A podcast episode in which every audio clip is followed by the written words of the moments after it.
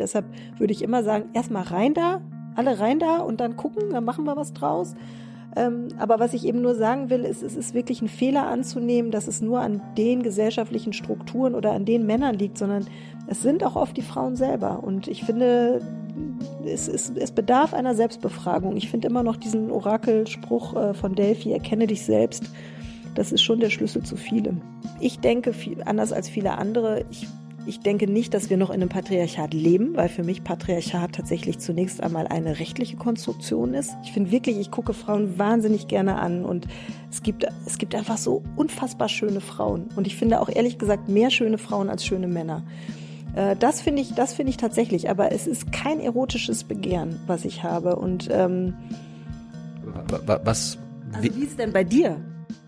Ich habe nie probiert, mal, wie es ist, homosexuell zu werden. Okay.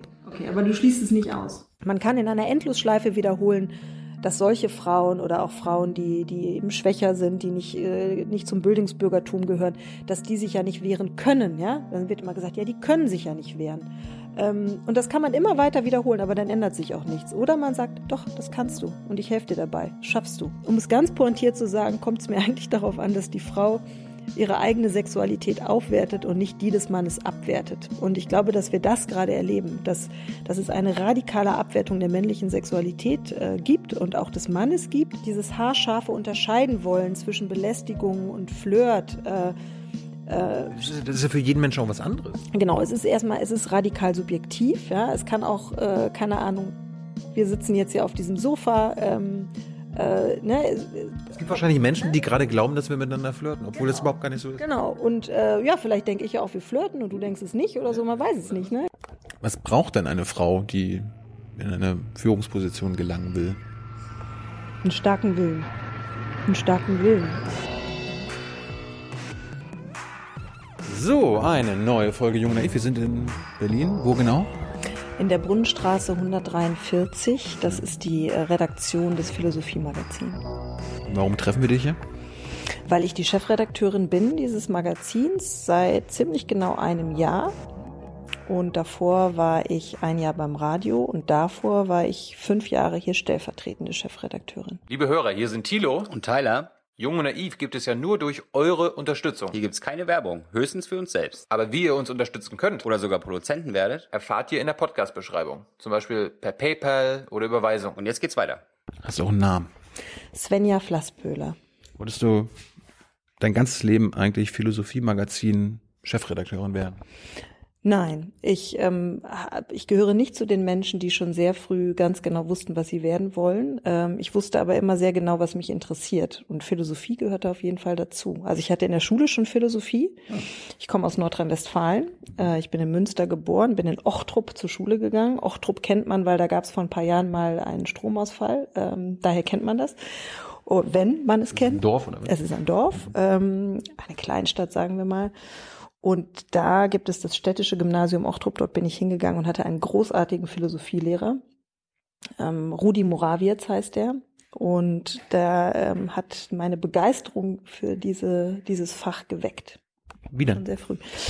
Äh, natürlich ist er bei mir auch, sagen wir mal, auf fruchtbaren Boden gestoßen, weil ähm, ich mich, glaube ich, immer schon für Fragen interessiert habe und ich, ähm, glaube ich, schon sehr früh so ein Gefühl, sagen wir mal so, ich bin nicht ganz sicher in die Welt gestellt worden, weil ich äh, aus einer Familie komme, die ähm, die sehr zersplittert eigentlich ist und äh, ich komme in so ein mehrfaches Scheidungskind sozusagen und ähm, und ich glaube, dieses nicht so ganz sicher in die Welt gestellt sein, dass einen das sehr äh, sehr schnell zur Philosophie führen kann. Ähm, ich würde sogar so weit gehen und sagen, dass eigentlich alle Menschen, die ich kenne, die sich wirklich für Philosophie interessieren und die Philosophie betreiben, dass die eigentlich alle eine Geschichte haben, ähm, die in ihnen arbeitet und ähm, dass dieses unsicher in die Welt gestellt sein, glaube ich, aufs Innerste mit dem Philosophieren verbunden ist. Hast du schon rausgefunden, was für eine Geschichte in dir arbeitet?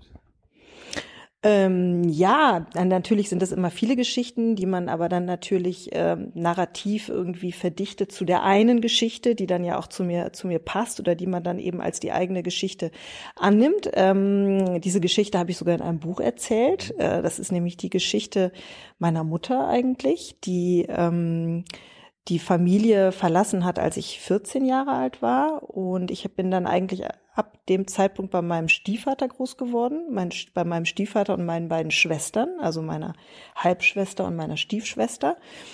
Und genau, und meine Mutter ähm, ist eine, eine Figur in meinem Leben, oder mir fällt gerade ein sehr schönes Wort ein von Peter Weiß, äh, das er verwendet in seinem Buch Abschied von, den El äh, Abschied von den Eltern. Da redet er nämlich von den Portalfiguren meines Lebens.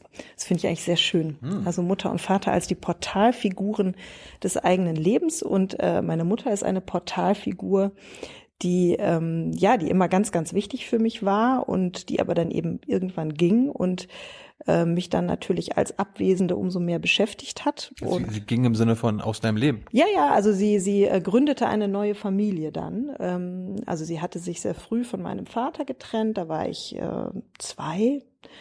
Ich bin mir sogar fast sicher, dass ich noch nicht wirklich sprechen konnte. Ähm, und mein, mein Gefühl ist immer, der war plötzlich weg. Der war einfach irgendwie weg von einem Tag auf den anderen. Und wenn man noch nicht sprechen kann oder noch nicht so richtig sprechen kann, ähm, und wenn vielleicht auch mit einem da nicht drüber gesprochen wurde, dann ist das natürlich erschütternd, wenn dann plötzlich die andere Portalfigur, die es ja auch noch gibt, dann einfach weg ist. Genau, ich habe aber ein sehr gutes Verhältnis zu meinem Vater. Jedenfalls, genau, die haben sich getrennt. Dann ist meine Mutter mit meinem Stiefvater zusammengezogen. Die beiden haben auch geheiratet, haben noch mal ein Kind bekommen zusammen. Und die haben zehn Jahre zusammen gelebt. Und dann ist eben meine Mutter gegangen und hat uns beim Stiefvater gelassen und hat nochmal eine neue Familie gegründet, weil sie nochmal neu anfangen wollte.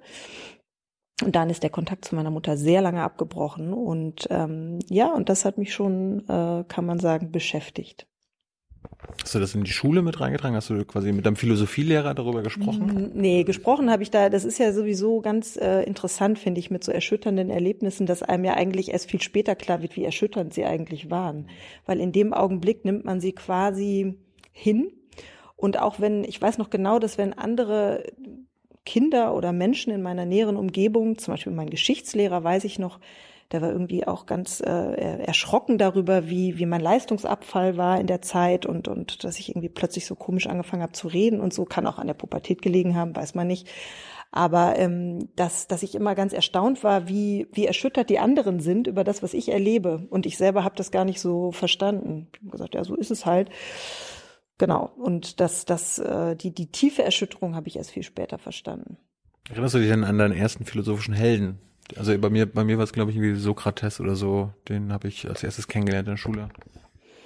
Hm, da muss ich jetzt mal wirklich scharf nachdenken, was das war. Wir haben auf jeden Fall sehr viel Antike gemacht. Ähm, Sokrates mit Sicherheit auch. Ähm, ich weiß aber noch, dass ich sehr fasziniert war von Diogenes in der Tonne. Ähm, als, als Philosophie-Schülerin damals noch, ähm, weil der mir so ganz und gar fern war. Also so dieses einfach in der Tonne sein und andere Menschen beobachten. Ähm, ich glaube, ich habe den immer ein Stück weit beneidet, weil ich so überhaupt nicht bin. Also beobachten tue ich sehr gerne, aber ähm, ich hätte nie diese Gelassenheit. So, dann hast du irgendwann Abi gemacht? Habe ich irgendwann Abi gemacht, richtig. Und dann, äh, ich studiere jetzt Philosophie. Dann habe ich Philosophie studiert. Genau, ich habe eigentlich das studiert, was mir am meisten Spaß gemacht hat in der Schule. Ich habe Philosophie, Germanistik und Sport studiert. Hm. Erst mit Germanistik und äh, Philosophie angefangen und dann Sport noch dazu genommen, weil ähm, ich einfach gemerkt habe, dass ich so eine gewisse Entspannung in meinem Leben brauche und auch entspanntere Menschen brauche, weil äh, Philosophen und Germanisten verbindet, dass sie eben sehr verkopft sind, sehr viel nachdenken, alles problematisieren und Sportstudenten sind das genaue Gegenteil. Äh, das ist das absolute, der absolute Pragmatismus. Da geht es darum, da gibt es eine, eine Turnprüfung und dann übt man zusammen in der Halle jetzt irgendwie, weiß ich nicht, an der Reckstange oder an den Ringen oder so. Und das geht einfach nur darum. Es ja. geht darum, jetzt diese eine Übung wirklich gut zu können. Und das hat mir wahnsinnig Spaß gemacht. Also bist du vom irgendwann vom Dorf weggegangen. Wie war das äh, für dich, das Dorf zu verlassen? Mm, das war gut. Ich meine, ich bin nicht so weit weggegangen. Ich bin, ich bin sowieso, glaube ich, ein Mensch, der ähm, nicht gerne weggeht. Äh, ich bin von ähm, Ochtrup nach Münster gezogen. Das ist nicht wirklich weit. Das sind 30 Kilometer, 35 Kilometer. Aber es ist eine größere Stadt. Es ist eine sehr schöne Stadt. Ähm, es sind aber auch viele meiner Freunde mitgekommen. Das hat es mir sehr leicht gemacht.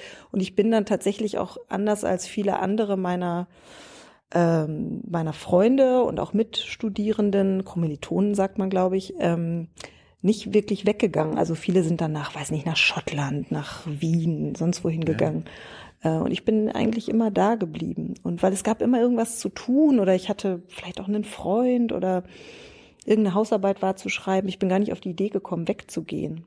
Als ich äh, vom Dorf nach Berlin gekommen bin, die, das erste Jahr war echt so, hm, die Menschen sind ja auch ganz anders mhm. als äh, bei mir. Ich komme aus MacPom. Ah, mhm. Wie war das bei dir? Hast du, konntest du feststellen, okay, die Frauen in meinem Dorf sind irgendwie anders drauf als in Münster? Ja, also alleine schon deshalb, weil ich ja, als ich noch auf dem Dorf gewohnt habe, meine Freunde waren ähm, waren Handwerker. Also ich ähm, habe mich in ganz anderen Kreisen sozusagen äh, bewegt und ich habe mich immer schon sehr hingezogen gefühlt zu Menschen, die sowas ganz Bodenständiges machen, die mit ihren Händen arbeiten. Und ähm, mein erster Freund war Fleischer tatsächlich. Und ähm, meine Freunde waren Automechaniker, Klempner, Elektriker.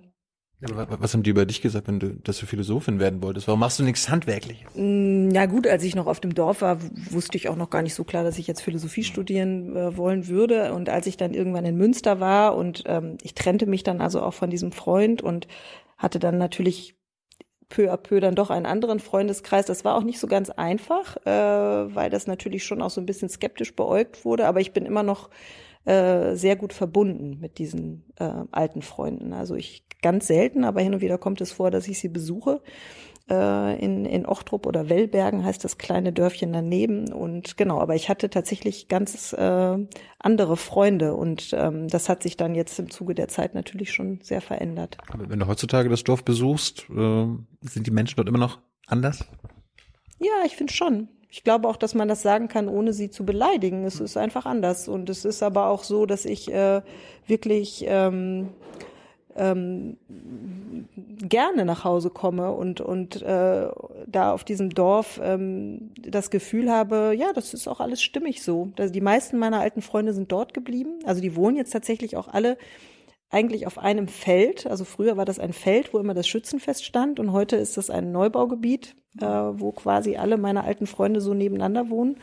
Und das hat was sehr Stimmiges, also ob man es glaubt oder nicht. Und ähm, ja, das ist schon sehr schön. Also weil ich ja doch einen ganz anderen Lebensweg dann eingeschlagen habe. Ich bin dann ja auch zwar lange, aber eben auch nicht unendlich in Münster geblieben und bin dann 2001 äh, wirklich mehr oder weniger Hals über Kopf, kann man sagen, nach Berlin gezogen. Weil ich, wegen einem Freund? Äh, ja, tatsächlich, aber eher wegen einer Trennung. Ähm, ja, ich hatte mich da getrennt und ähm, war eigentlich die ganze Zeit während des Studiums mit einem Mann zusammen ähm, und diese Trennung war sehr schwierig. Und ich hatte auch wirklich das Gefühl, ich muss auch sowieso aus Münster weg. Ich muss aus diesem Nordrhein-Westfalen weg. Jetzt, jetzt muss ich wirklich mal weg. Und dann bin ich, äh, bin ich nach Berlin gezogen, um zu promovieren tatsächlich und ähm, hatte aber noch keine Finanzierung und habe dann die erste Zeit in einem Callcenter gearbeitet bei Quelle. Oh. Ja. Guten Tag, guten Tag. Mein Name ist Svenja Flassbüller. Was kann ich für Sie tun? Das habe ich sehr oft gesagt am Tag. Das war ein Callcenter in Friedrichshain äh, an der dieser Warschauer Brücke da, der Warschauer, wie heißt sie ja.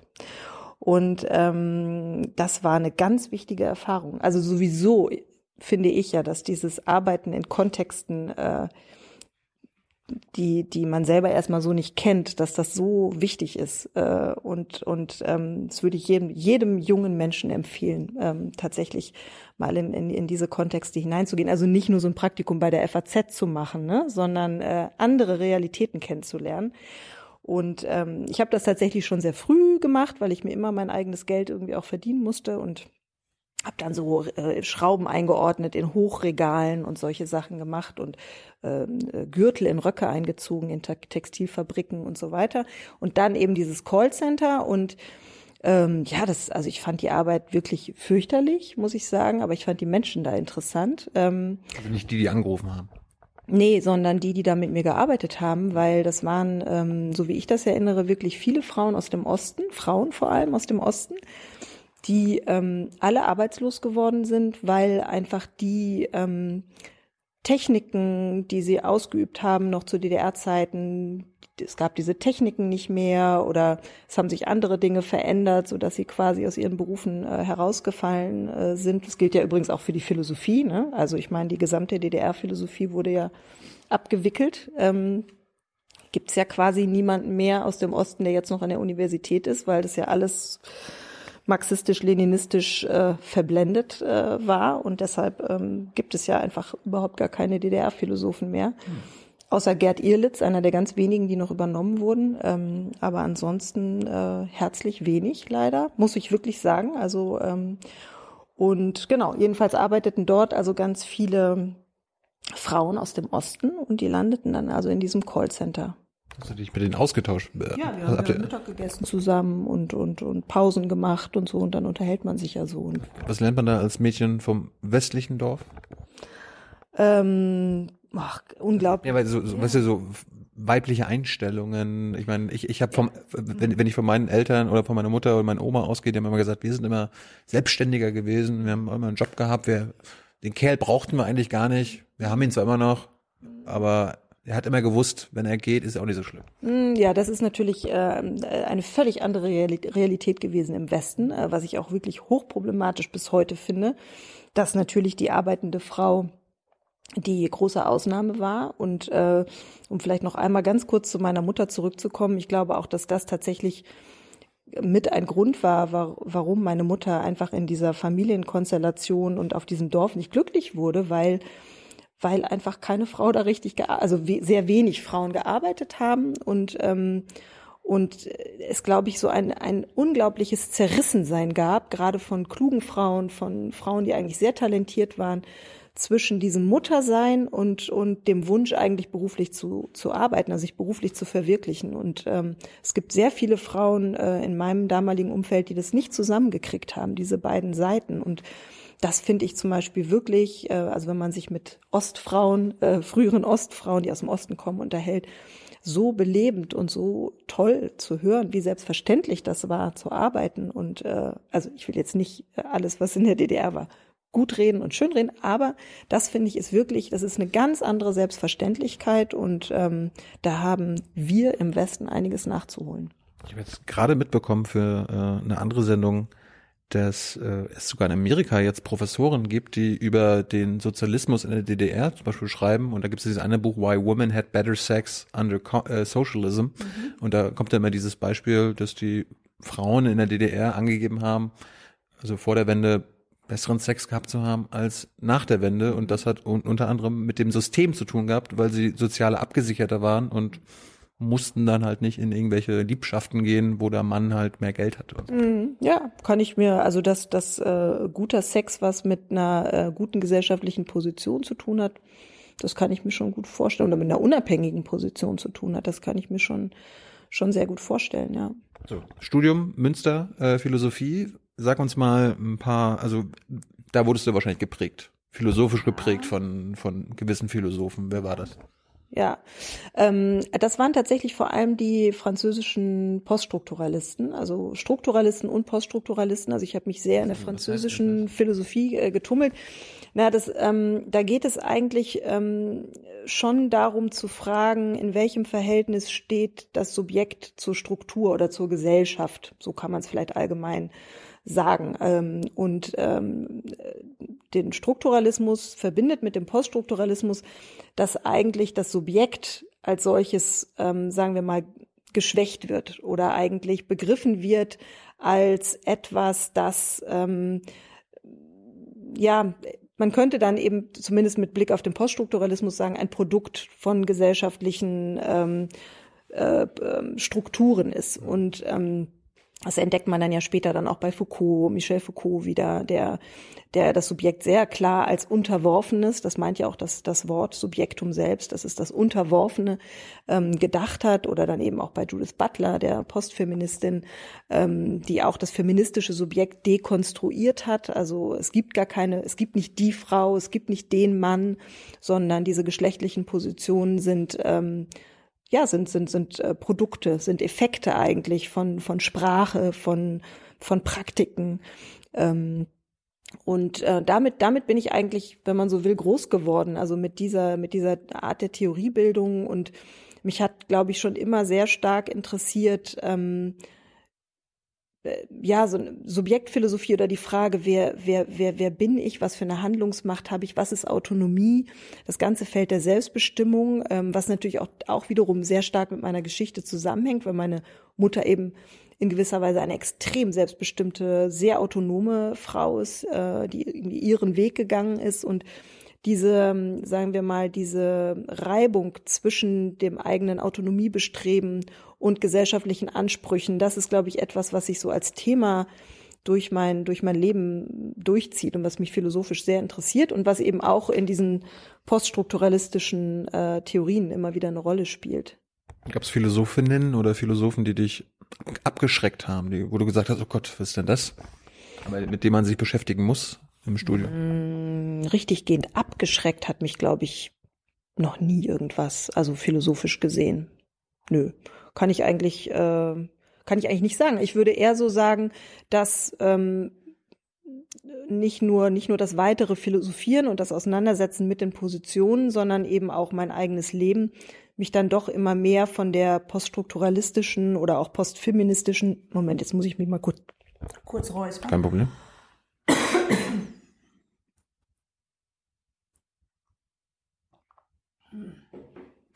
dass mich das doch davon auch weggebracht hat. Nehme ich auch noch einen Schluck. Nimm dir die Zeit. So, jetzt geht's wieder. Ja. Ähm, so anregend mit dir zu sprechen. Ähm, ähm, und das hat tatsächlich damit zu tun, dass ich ähm, ein Problem erstens politisch damit habe, wenn man das Subjekt sozusagen gänzlich ausstreicht und sagt, das ist reines Produkt von äh, gesellschaftlichen Verhältnissen, ähm, weil man natürlich dem Subjekt oder dem Menschen dadurch auch die Handlungsmacht nimmt. Das ist auch etwas, was viele Feministinnen oder viele Philosophinnen an Judith Butler immer wieder auch kritisiert haben. Also die, die Dekonstruktion des Subjekts eben auch als eine Form der, der Entmächtigung begriffen haben. Also zum Beispiel Sheila Ben Habib ist so eine Philosophin, die Butler eigentlich sehr kritisch sieht. Und ich finde aber eben auch, und das ist nochmal eine ganz andere Ebene, dass ähm, mich auch die Erfahrung wirklich auch des Mutterwerdens zum Beispiel, ich habe zwei Kinder, ähm, mich auch wirklich ähm, ich würde sagen, erfahrungsmäßig weggebracht haben von der poststrukturalistischen Theorie, hm. weil man da natürlich schon, also wenn Butler sagt, auch das biologische Geschlecht ist ein diskursives Konstrukt. Ähm, ähm, das biologische Geschlecht kann man gar nicht denken jenseits von Sprache, jenseits von diskursiven Zuschreibungen. Ähm, also Butler hat ja im Grunde genommen Simone de Beauvoir radikalisiert. Simone de Beauvoir hat ja schon gesagt, äh, man kommt nicht aus, äh, man kommt nicht als Frau zur Welt, sondern man wird es. Ähm, was ja schon mal ein konstruktivistischer Gedanke ist, ja, man wird eine Frau, aber, aber Beauvoir hat das biologische Geschlecht nie in Frage gestellt. Also, dass es Frauen gibt und dass es einen Unterschied zwischen Frauen und Männern gibt und dass die ja biologischer Natur ist, ja. hat äh, Beauvoir nie in Frage gestellt. Butler hingegen geht eben weiter und sagt, dass das ist letzten Endes eine Sie nennt es Heteronormativität oder auch heterosexuelle Matrix, dieser Unterschied zwischen Frau und Mann, der im Grunde ähm, ein Effekt ist ähm, der Tatsache, dass für uns, für unsere Kultur die Fortpflanzung so wichtig ist und dass wir die Fortpflanzung irgendwie als Kriterium ganz hoch an den Himmel hängen. Und deshalb gibt es eben diesen Unterschied zwischen Frau und Mann, aber eigentlich könnte man die Menschen genauso gut einteilen zwischen, weiß ich nicht, breiten Rücken und schmalen Rücken, blonden Haaren und grauen Haaren oder wie auch immer. Also es gäbe ja ganz viele Möglichkeiten, die Menschheit einzuteilen oder Menschen zu klassifizieren. Und, ähm, und da bin ich tatsächlich skeptisch, äh, weil ich, also ich glaube, was, was Butler sehr gut erkannt hat und was stimmt, ist, dass wenn man das biologische Geschlecht gar nicht problematisiert, und einfach ganz naiv von Frauen und Männern spricht, dass man dann natürlich ähm, Gefahr läuft, die Geschlechter zu zu essentialisieren, also das heißt, ihnen ein We Wesen zuzuschreiben. Ja, die Frau ist, weil sie gebären kann, ist sie von Natur aus fürsorglicher oder so. Ja, mhm. und äh, deshalb muss sie auch, und da ist man ja ganz schnell zu sagen, ja, und deshalb ist es auch gut, dass sie mehr zu Hause ist und so weiter. Also das ist sehr gefährlich. Also Essentialismus finde ich auch nicht gut, bin ich auch dagegen. Ähm, aber ich glaube nicht, dass man, nur weil man den Essentialismus ablehnt, auch jede Form von körperlicher Erfahrung ablehnen muss und von, von phänomenologischer Erkenntnis ablehnen muss, sondern es gibt auch so eine Form von wirklich von leiblicher Erfahrung. Und da würde ich sagen, ich mache leibliche Erfahrungen, die du nie machen wirst. Und du machst leibliche Erfahrungen, die ich nie machen werde. Und ich würde schon sagen, dass der Unterschied zwischen unseren beiden leiblichen Erfahrungen schon gravierend ist. Also äh, sexuell, aber auch existenziell. Und ähm, dass das etwas auch mit Menschen natürlich macht. Ähm, und ich, äh, dass man diese Leiblichkeit, dass man die wieder stärker in den Blick rückt, und zwar wirklich phänomenologisch im Sinne von, wir beschäftigen uns hier nicht mit einem Wesen oder einer Wesenhaftigkeit, sondern erstmal mit Erscheinungen. Ja, das, es geht ja, Phänomenologie ist ja, ist ja, da geht es um Erscheinungen, also um den Schein, da geht es nicht um das Wesen. Das ist eine ganz wichtige Unterscheidung. Ähm, aber dass wir darüber natürlich reden können müssen, ähm, über sowas wie Gefühle, über leibliche Erfahrung, über Erscheinung, ähm, das würde ich sagen, dass das den feministischen Diskurs eigentlich wieder bereichern würde und dass man auf die Art und Weise auch wieder zurückkommen kann zu einem feministischen Subjekt, das nicht naiv ist, also nicht naiv essentialistisch festgeschrieben wird, sondern das ähm, ja sich aber eben dann doch unterscheidet von einem männlichen. Und diesen Unterschied finde ich erstmal auch überhaupt nicht problematisch. Wir nähern uns ja langsam dem Feminismus an. Ich wollte aber noch mal ein bisschen über dein Studium zum Beispiel reden. Du hast jetzt ein paar Philosophinnen erwähnt. Äh, mit den anderen, in den anderen Gesprächen mit meinen Philosophen, die haben uns fast immer nur Männer gesagt. Gibt es vielleicht eine Philosophin aus der Geschichte, wo du sagst, liebe Zuschauerin, lest euch die mal durch? Gibt es eigentlich so Philosophinnen vor dem 20. Jahrhundert oder so? Ähm, ja, die gibt es schon. Ähm, also ich meine Sokrates und Diotima zum Beispiel, ne? das ist ja seine Lehrerin gewesen, äh, ist eine Frau. Ähm, äh, insofern gab es sie schon sehr, sehr früh, aber sie tauchen natürlich in der Philosophiegeschichte dann kaum noch auf. Also es ist wirklich, ähm, es ist wirklich verheerend, muss man sagen, äh, wie wenig eigentlich die Frauen auftauchen. Ähm, was aber natürlich auch damit zu tun hat, das hat ja nicht damit zu tun, dass Frauen nicht gedacht haben oder oder so, sondern es hat ja einfach was damit zu tun, dass sie keine keine Öffentlichkeit gefunden haben oder dass sie möglicherweise auch Werke zusammen mit ihren Männern geschrieben haben, aber die Männer dann eben die waren, die berühmt wurden. Also zum Beispiel John Stuart Mill hat ja äh, hat tatsächlich mit seiner Frau zusammen auch äh, äh, geschrieben und gedacht. Ne? Und das weiß man eben heute kaum. Ähm, und die, die dann berühmt wurden, ähm, sind schon eher Frauen des 20. Jahrhunderts. Also Hannah Arendt ist natürlich, glaube ich, mit Abstand die berühmteste, ähm, die ich auch wirklich, wirklich großartig finde. Und interessant an Hannah Arendt ist übrigens auch,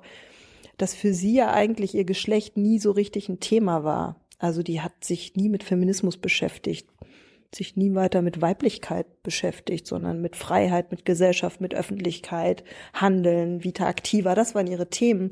Und das finde ich schon auch äh, eigentlich extrem emanzipiert. Also gerade für eine Frau des 20. Jahrhunderts oder des frühen 20. Jahrhunderts äh, zu sagen, warum muss ich mich jetzt als Frau wieder mit Geschlechtersachen beschäftigen? Wieso müssen jetzt Frauen wieder untenrum alles äh, abdecken, während die Männer da irgendwie von befreit sind? Ist ja eigentlich ziemlich cool, muss ich sagen.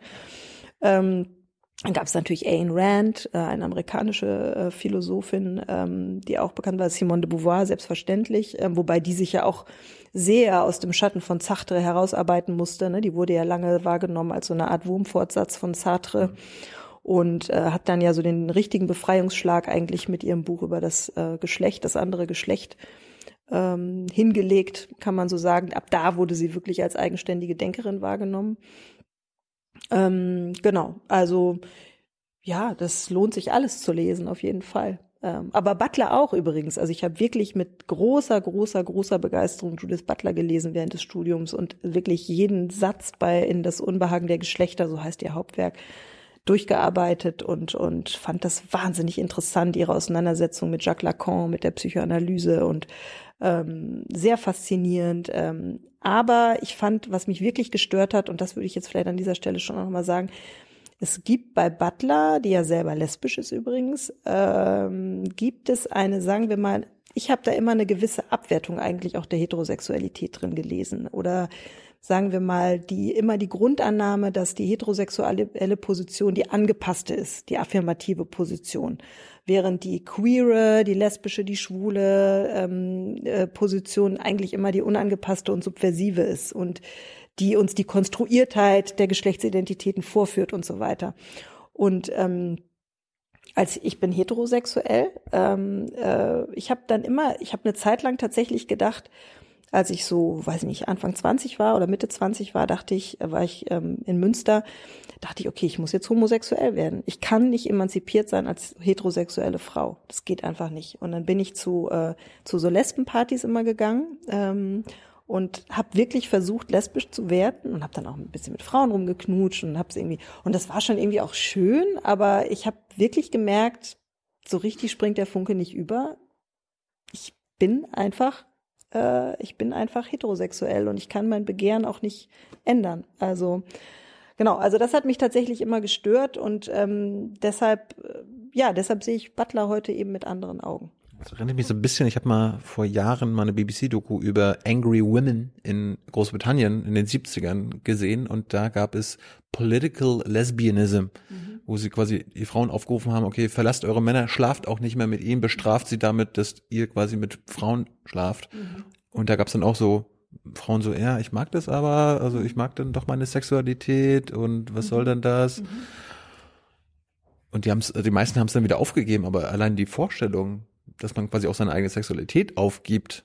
Und du hast es ja quasi auch probiert. Ja, total krass. Aber, aber jetzt philosophisch gesprochen, weißt du, dass du heterosexuell bist oder bist du auf so einem Spektrum? Also woher weißt du, dass du vielleicht doch bisexuell bist? Also es kann natürlich immer sein, dass ich die Frau meines Lebens noch nicht getroffen habe oder die nur Erfahrung, das, ne, also das ist ja im Grunde Karl Popper, ne, die, die, ähm, ne, nur weil ich bisher nur weiße Schwäne gesehen habe, weiß ich ja nicht, ob es vielleicht doch irgendwo einen Schwarzen gibt und so. Also deshalb hm. Ne? Man weiß es nicht, aber nach allem, was ich weiß und mit der Erfahrung, die ich bisher gemacht habe, weiß ich schon, dass ich ziemlich auf Männer stehe. Und ähm, bisher noch keine. Ich finde Frauen sehr schön. Ich finde wirklich, ich gucke Frauen wahnsinnig gerne an und es gibt es gibt einfach so unfassbar schöne Frauen. Und ich finde auch ehrlich gesagt mehr schöne Frauen als schöne Männer. Äh, das finde ich, das finde ich tatsächlich. Aber es ist kein erotisches Begehren, was ich habe. Und ähm, aber was? Also wie ist denn bei dir? Ich habe nie probiert, mal, wie es ist, homosexuell zu werden. Okay, okay, aber du schließt es nicht aus. Nö, das wäre Quatsch. Mhm. Aber. Aber warum hast du es nie probiert? Hat sich nie ergeben. Hm, okay. Chance waren da. Hm, aber okay. waren vielleicht nicht die richtigen Männer. Hm, okay, okay. Ja, wer weiß. Also ich, ne, ich will das auch überhaupt, ich will ja auch mich da jetzt nicht essentialisieren in dem mhm. Sinne, äh, aber, aber. Jetzt haben wir wahrscheinlich ein paar äh, junge Zuschauerinnen, die sich so sagen, ach, du hast es mal ausprobiert. Lohnt sich immer noch das Ausprobieren? Oder weil man weiß oder glaubt, das zu wissen, braucht man es doch nicht ausprobieren, weil es bei dir auch nicht geklappt hat? Doch, natürlich lohnt sich das ausprobieren. Also klar, aber ich finde, man sollte nie irgendwie aus einem politischen Impetus heraus äh, sich quälen oder oder oder seine eigene Sexualität verleugnen. Ich meine, das kann kein Mensch von mir erwarten und das will ich auch nicht. Also ich ich äh, ich meine, die Politik soll ja mir dienen, soll ja dazu dienen, mich zu befreien oder glücklich zu werden, aber ich muss doch nicht der Politik dienen und mich verbiegen und ähm, äh, mein Begehren verleugnen. Und, äh, und ich finde eben tatsächlich auch, dass genauso und mit dem größten Recht wie Lesben und schwule Menschen äh, um das Recht kämpfen und gekämpft haben, anerkannt zu werden, was total richtig ist. Ähm, genauso richtig ist es aber natürlich auch, die Heterosexualität nicht abzuwerten und einfach nur zu sagen, ja, das, das ist irgendwie alles äh, affirmativ und, und, und langweilig und spießbürgerlich und so weiter. Das äh, stimmt einfach nicht. Es geht ja letzten Endes zunächst einmal um immer auch um ein Maß, um ein gewisses Maß an Reflexion, ja. Und äh, äh, auch eine Reflexion, eine Reflexion darüber, dass, dass jetzt meine heterosexuelle Position nicht besser oder toller oder natürlicher oder was auch immer ist als eine, eine homosexuelle, äh, aber sie ist eben auch nicht schlechter. Ist das eigentlich eine philosophische Frage, wenn man, wenn ich mich frage, ob Sexualität angeboren ist? Also bist du von Geburt an heterosexuell? Tja, schwierige Frage. Kann, weiß ich gar nicht, ob man diese Frage überhaupt beantworten kann. Ich meine, es gibt ja so die Gegner von Homosexuellen und Homo, ja, die, die tun dann so, als ob man sich das ausgesucht hat. Als ob man vielleicht einfach nicht die richtige, äh, also den heterosexuellen Partner gefunden hat und darum halt aus Frust homosexuell wird. Mm, ja, das glaube ich nicht. Also ich glaube auch nicht, dass eben, ich glaube nicht, dass man sich das irgendwie aussucht oder so. Das sind ja schon andere, andere Mechanismen, die da, die da am Werke sind. Also das, das, das glaube ich nicht. So, Studium, du bist nach Berlin gekommen, promoviert zu welchem Thema? Ähm, der Wille zur Lust, Pornografie und das moderne Subjekt heißt das Buch. Ähm, und da ging es um Pornografie, da ging es vor allem um Marquis de Sade, äh, mit dem ich mich sehr viel auseinandergesetzt habe. Und es ging um die Erregung. Also mich hat eigentlich die Erregung interessiert. Von Männern und Frauen? Ähm, ja, tatsächlich von Männern und Frauen, wobei mich dann in der Beschäftigung natürlich auch die Tatsache interessiert hat, dass ja Frauen immer die Lust an Pornografie abgesprochen wurde und wird. Also dass äh, sozusagen ähm, es, es gibt schon ganz früh, äh, weiß nicht, in den 60er Jahren, wo irgendwie gesagt wird, Frauen haben empfinden keine Lust, wenn sie pornografische Szenen sehen und das macht die irgendwie nicht an und die wollen ja sowieso eigentlich auch so eher so streicheln und das ewige Vorspiel und so, während der Mann an der Penetration, also auch unglaubliche Klischees, die da, also eigentlich so eine Art von Tabu, ähm, äh, dass Frauen auferlegt wird, ähm, sozusagen angesichts bestimmter Szenen oder Bilder keine Lust empfinden zu dürfen, weil man dann irgendwie nicht normal ist oder so. Das hat mich schon auch interessiert, also inwiefern Erregung eigentlich tatsächlich oder pornografische Erregung eher dem Mann zugesprochen wird. Ich habe mich dann auch viel mit feministischer Pornografie auseinandergesetzt und sogenannter Frauenpornografie und so weiter. Und mich hat aber eigentlich vor allem in diesem Buch interessiert, warum die Erregung oder warum eigentlich eine Pornografie, die einzig und allein auf Erregung ausgerichtet ist, ähm, äh, genau am Beginn der Moderne ähm, sozusagen so wirkmächtig wird. Also eigentlich mit Marquis de Sade, weil das war der erste Pornograf, der ähm, Pornografie nicht geschaffen hat, um Autoritäten lächerlich zu machen, wie das ja lange der Zeit der Fall war. Ne? Da hat man so, so, ja, so, so, da hat man so klerikale Menschen irgendwie versucht lächerlich zu machen, indem man sie als in pornografischen Szenen dargestellt hat oder so. Also es war immer auch eine Art der Elitenkritik sozusagen, ähm, die pornografische Darstellung. Oder sie war kultisch überformt, wie, wie im Dionysos-Kult zum Beispiel in der Antike. Aber die Pornografie einfach nur so als reiner Zweck zur Erregung, das ist eigentlich etwas, was Marquis de Sade in dieser Radikalität äh, erfunden hat. Und mit Marquis de Sade beginnt eben, also wenn man zumindest die ähm, äh, sagen wir mal, die Messlatte von Foucault anlegt, dann beginnt da eigentlich die Moderne, also eben auch das moderne Subjekt. Und mich hat interessiert, wie der Zusammenhang ist. Also was eigentlich die, diese Erregung, diese unendliche Erregungsschlaufe mit dem modernen Subjekt zu tun hat. Jetzt muss ich noch mal kurz was trinken, weil sonst. Ich bin ja gespannt, ob du mir jetzt eine Antwort darauf lieferst, warum. Mhm. Also ob das rausgefunden ist, was dich äh, interessiert? Ja, also ich muss jetzt tatsächlich so ein bisschen nachdenken, weil es ist echt schon lange her. Also ich habe äh, 2001 angefangen zu promovieren, 2006 ist das Buch, glaube ich, erschienen. Aber der springende Punkt war tatsächlich, dass, ähm, dass es ganz zentral mit Transzendenz und Immanenz zu tun hat. Also dass natürlich am Beginn der Moderne, also dieses berühmte Nietzsche-Diktum, Gott ist tot, ja, die ganze Metaphysik, das ganze transzendentale Gebäude bricht ein ähm, und der Mensch muss sich in der reinen Immanenz begründen und, und halten, ohne dieses transzendentale Gerüst. Ähm, und, ähm, und dann ist natürlich die Frage, wie, wie kann das denn funktionieren? Die Antwort, die Marquis de Sade gibt, ist, der ewige Antriebsmotor äh, der menschlichen Existenz ohne Gott kann nur die Lust sein, also die körperliche Erregung eigentlich. Und ähm, genau, und das, und deshalb sind eben die, die Körper oder die Libertins bei, bei Sade eben auch so Lustmaschinen, die sich unentwegt durch ihre Erregung eigentlich in Gang halten und äh, deren ganzer Lebenssinn eigentlich darin besteht, ähm, diese Lust sozusagen ins, ins, ins Unendliche fortzusetzen. Wann wurde denn Pornografie eigentlich erfunden? Also oder was haben was haben die Menschen gemacht, bevor es Pornografie gibt? Na, die ist ja schon ziemlich alt. Also die gibt's ja wirklich schon seit der Antike. Ähm, Wandmalerei dann. Ja, genau. Und das sind ja schon sehr explizite Szenen und so. Und damals war das, war aber Pornografie nicht nicht das, wie wir es heute kennen, also nicht so in den Giftschrank gesperrt, ne, sondern Pornografie war eben wirklich ähm, Kultus. Also das war, das war, gehörte eigentlich zur Kultur mit dazu, diese Darstellung, eben zum Beispiel der Dionysos-Kult. Auch zur Erregung, also zur äh bestimmt, bestimmt, bestimmt. Aber es war eben anders. Und ich glaube, dass ähm, oder nicht, ich glaube, das äh, kann man auch sozusagen wissenschaftlich oder kulturtheoretisch nachvollziehen, dass einfach in dem Moment natürlich, wo, wo Schrift ähm, äh, dem Volk zur Verfügung steht, wo eine Alphabetisierung stattfindet, äh, wo plötzlich dann der Buchdruck äh, erfunden wird und so weiter.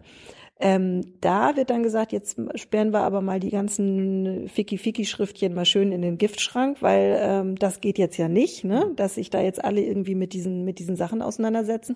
Und so ist eigentlich die Pornografie als Genre überhaupt erst erstanden, äh, entstanden. Also Pornografie ist eigentlich das Weggesperrte, das, was die Leute gerade nicht sehen sollten. Und wie man weiß, äh, ist ja das Verbotene erst recht interessant. Und deshalb ist dann eben auch die Pornografie so erfolgreich geworden. Und jetzt erleben wir ja eigentlich wiederum eine sehr interessante Entwicklung, weil ja der Giftschrank Schrank durch das Digitale und durch das Netz aufgebrochen wurde. Also wer heute Pornografie im Netz sehen will, der muss sich nicht wahnsinnig anstrengen, der muss auch keinen Mantelkragen hochschlagen und in so eine Videothek gehen und dann wieder raus, äh, sondern der kann sich einfach zu Hause das entspannt an, angucken. Hat dich damals schon interessiert, was das Internet, also durch die, die, die Pornografie, durch die Verfügbarkeit im Internet mit unserer Gesellschaft macht?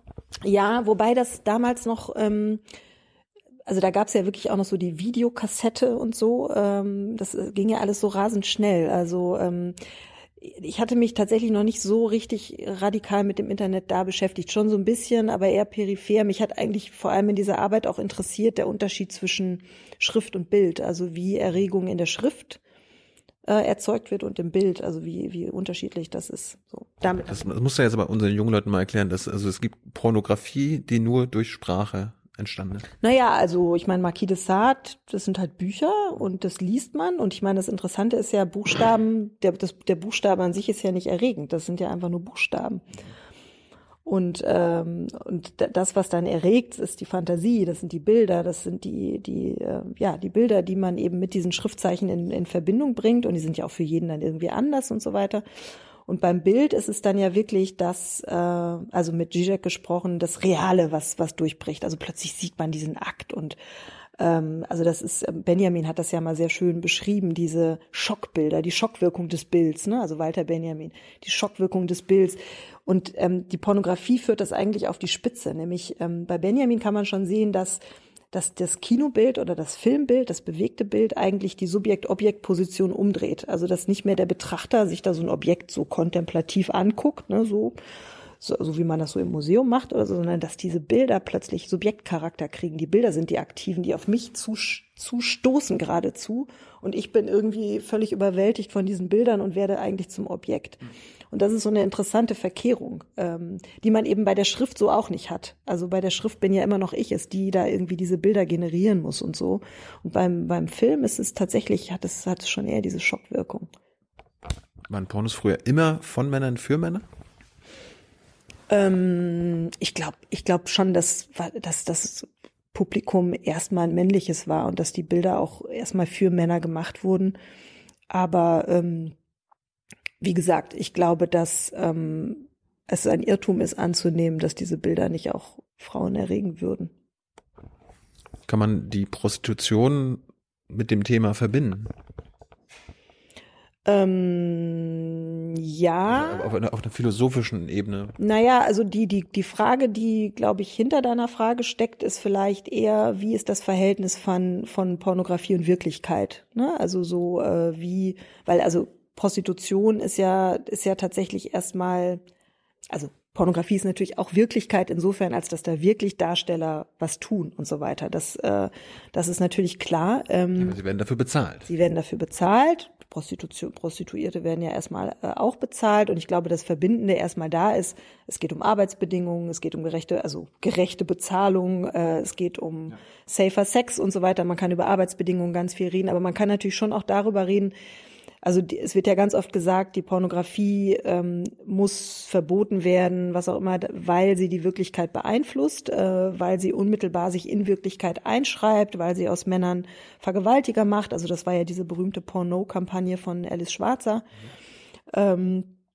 und da wäre ich eben, da wäre ich eben skeptisch. Also ob das so einfach ist, ob man wirklich sagen kann, das ist so ein bestimmter Mechanismus. Man guckt ein Porno und dann vergewaltigt man an der nächsten Ecke eine Frau. Ähm, ich glaube, ganz so einfach ist es nicht. Und ich glaube tatsächlich, dass genauso wie, wie Menschen auch Fantasien haben, vielleicht auch Gewaltfantasien haben. Ich würde immer sagen, solange was in der Fantasie bleibt, ist es doch okay. Also äh, irgendwo muss man ja damit hin, mit Aggressionen, Trieben, was auch immer. Der Punkt ist dann ja tatsächlich, dass, äh, und das passiert natürlich, ja, dass, dass, dass Menschen etwas sehen und es dann in die Wirklichkeit übersetzen, aber da muss, glaube ich, noch einiges mehr dazu kommen, dass das passiert. Ich habe ihn nur gerade gefragt, ob man zum Beispiel als Feministin auch pro Prostitu äh, Prostitution sein kann oder ob man als Feministin automatisch anti-Prostitution ist. Ähm, ich glaube, dass man als äh, Feministin absolut für Prostitution äh, sein kann und dass man gerade das Umgekehrte als äh, Paternalismus empfindet. Also ich habe äh, jetzt gerade ein sehr interessantes Gespräch geführt mit Clara Lacomi, die ähm, nicht nur Philosophin ist, sondern auch äh, Prostituierte, und zwar aus Überzeugung.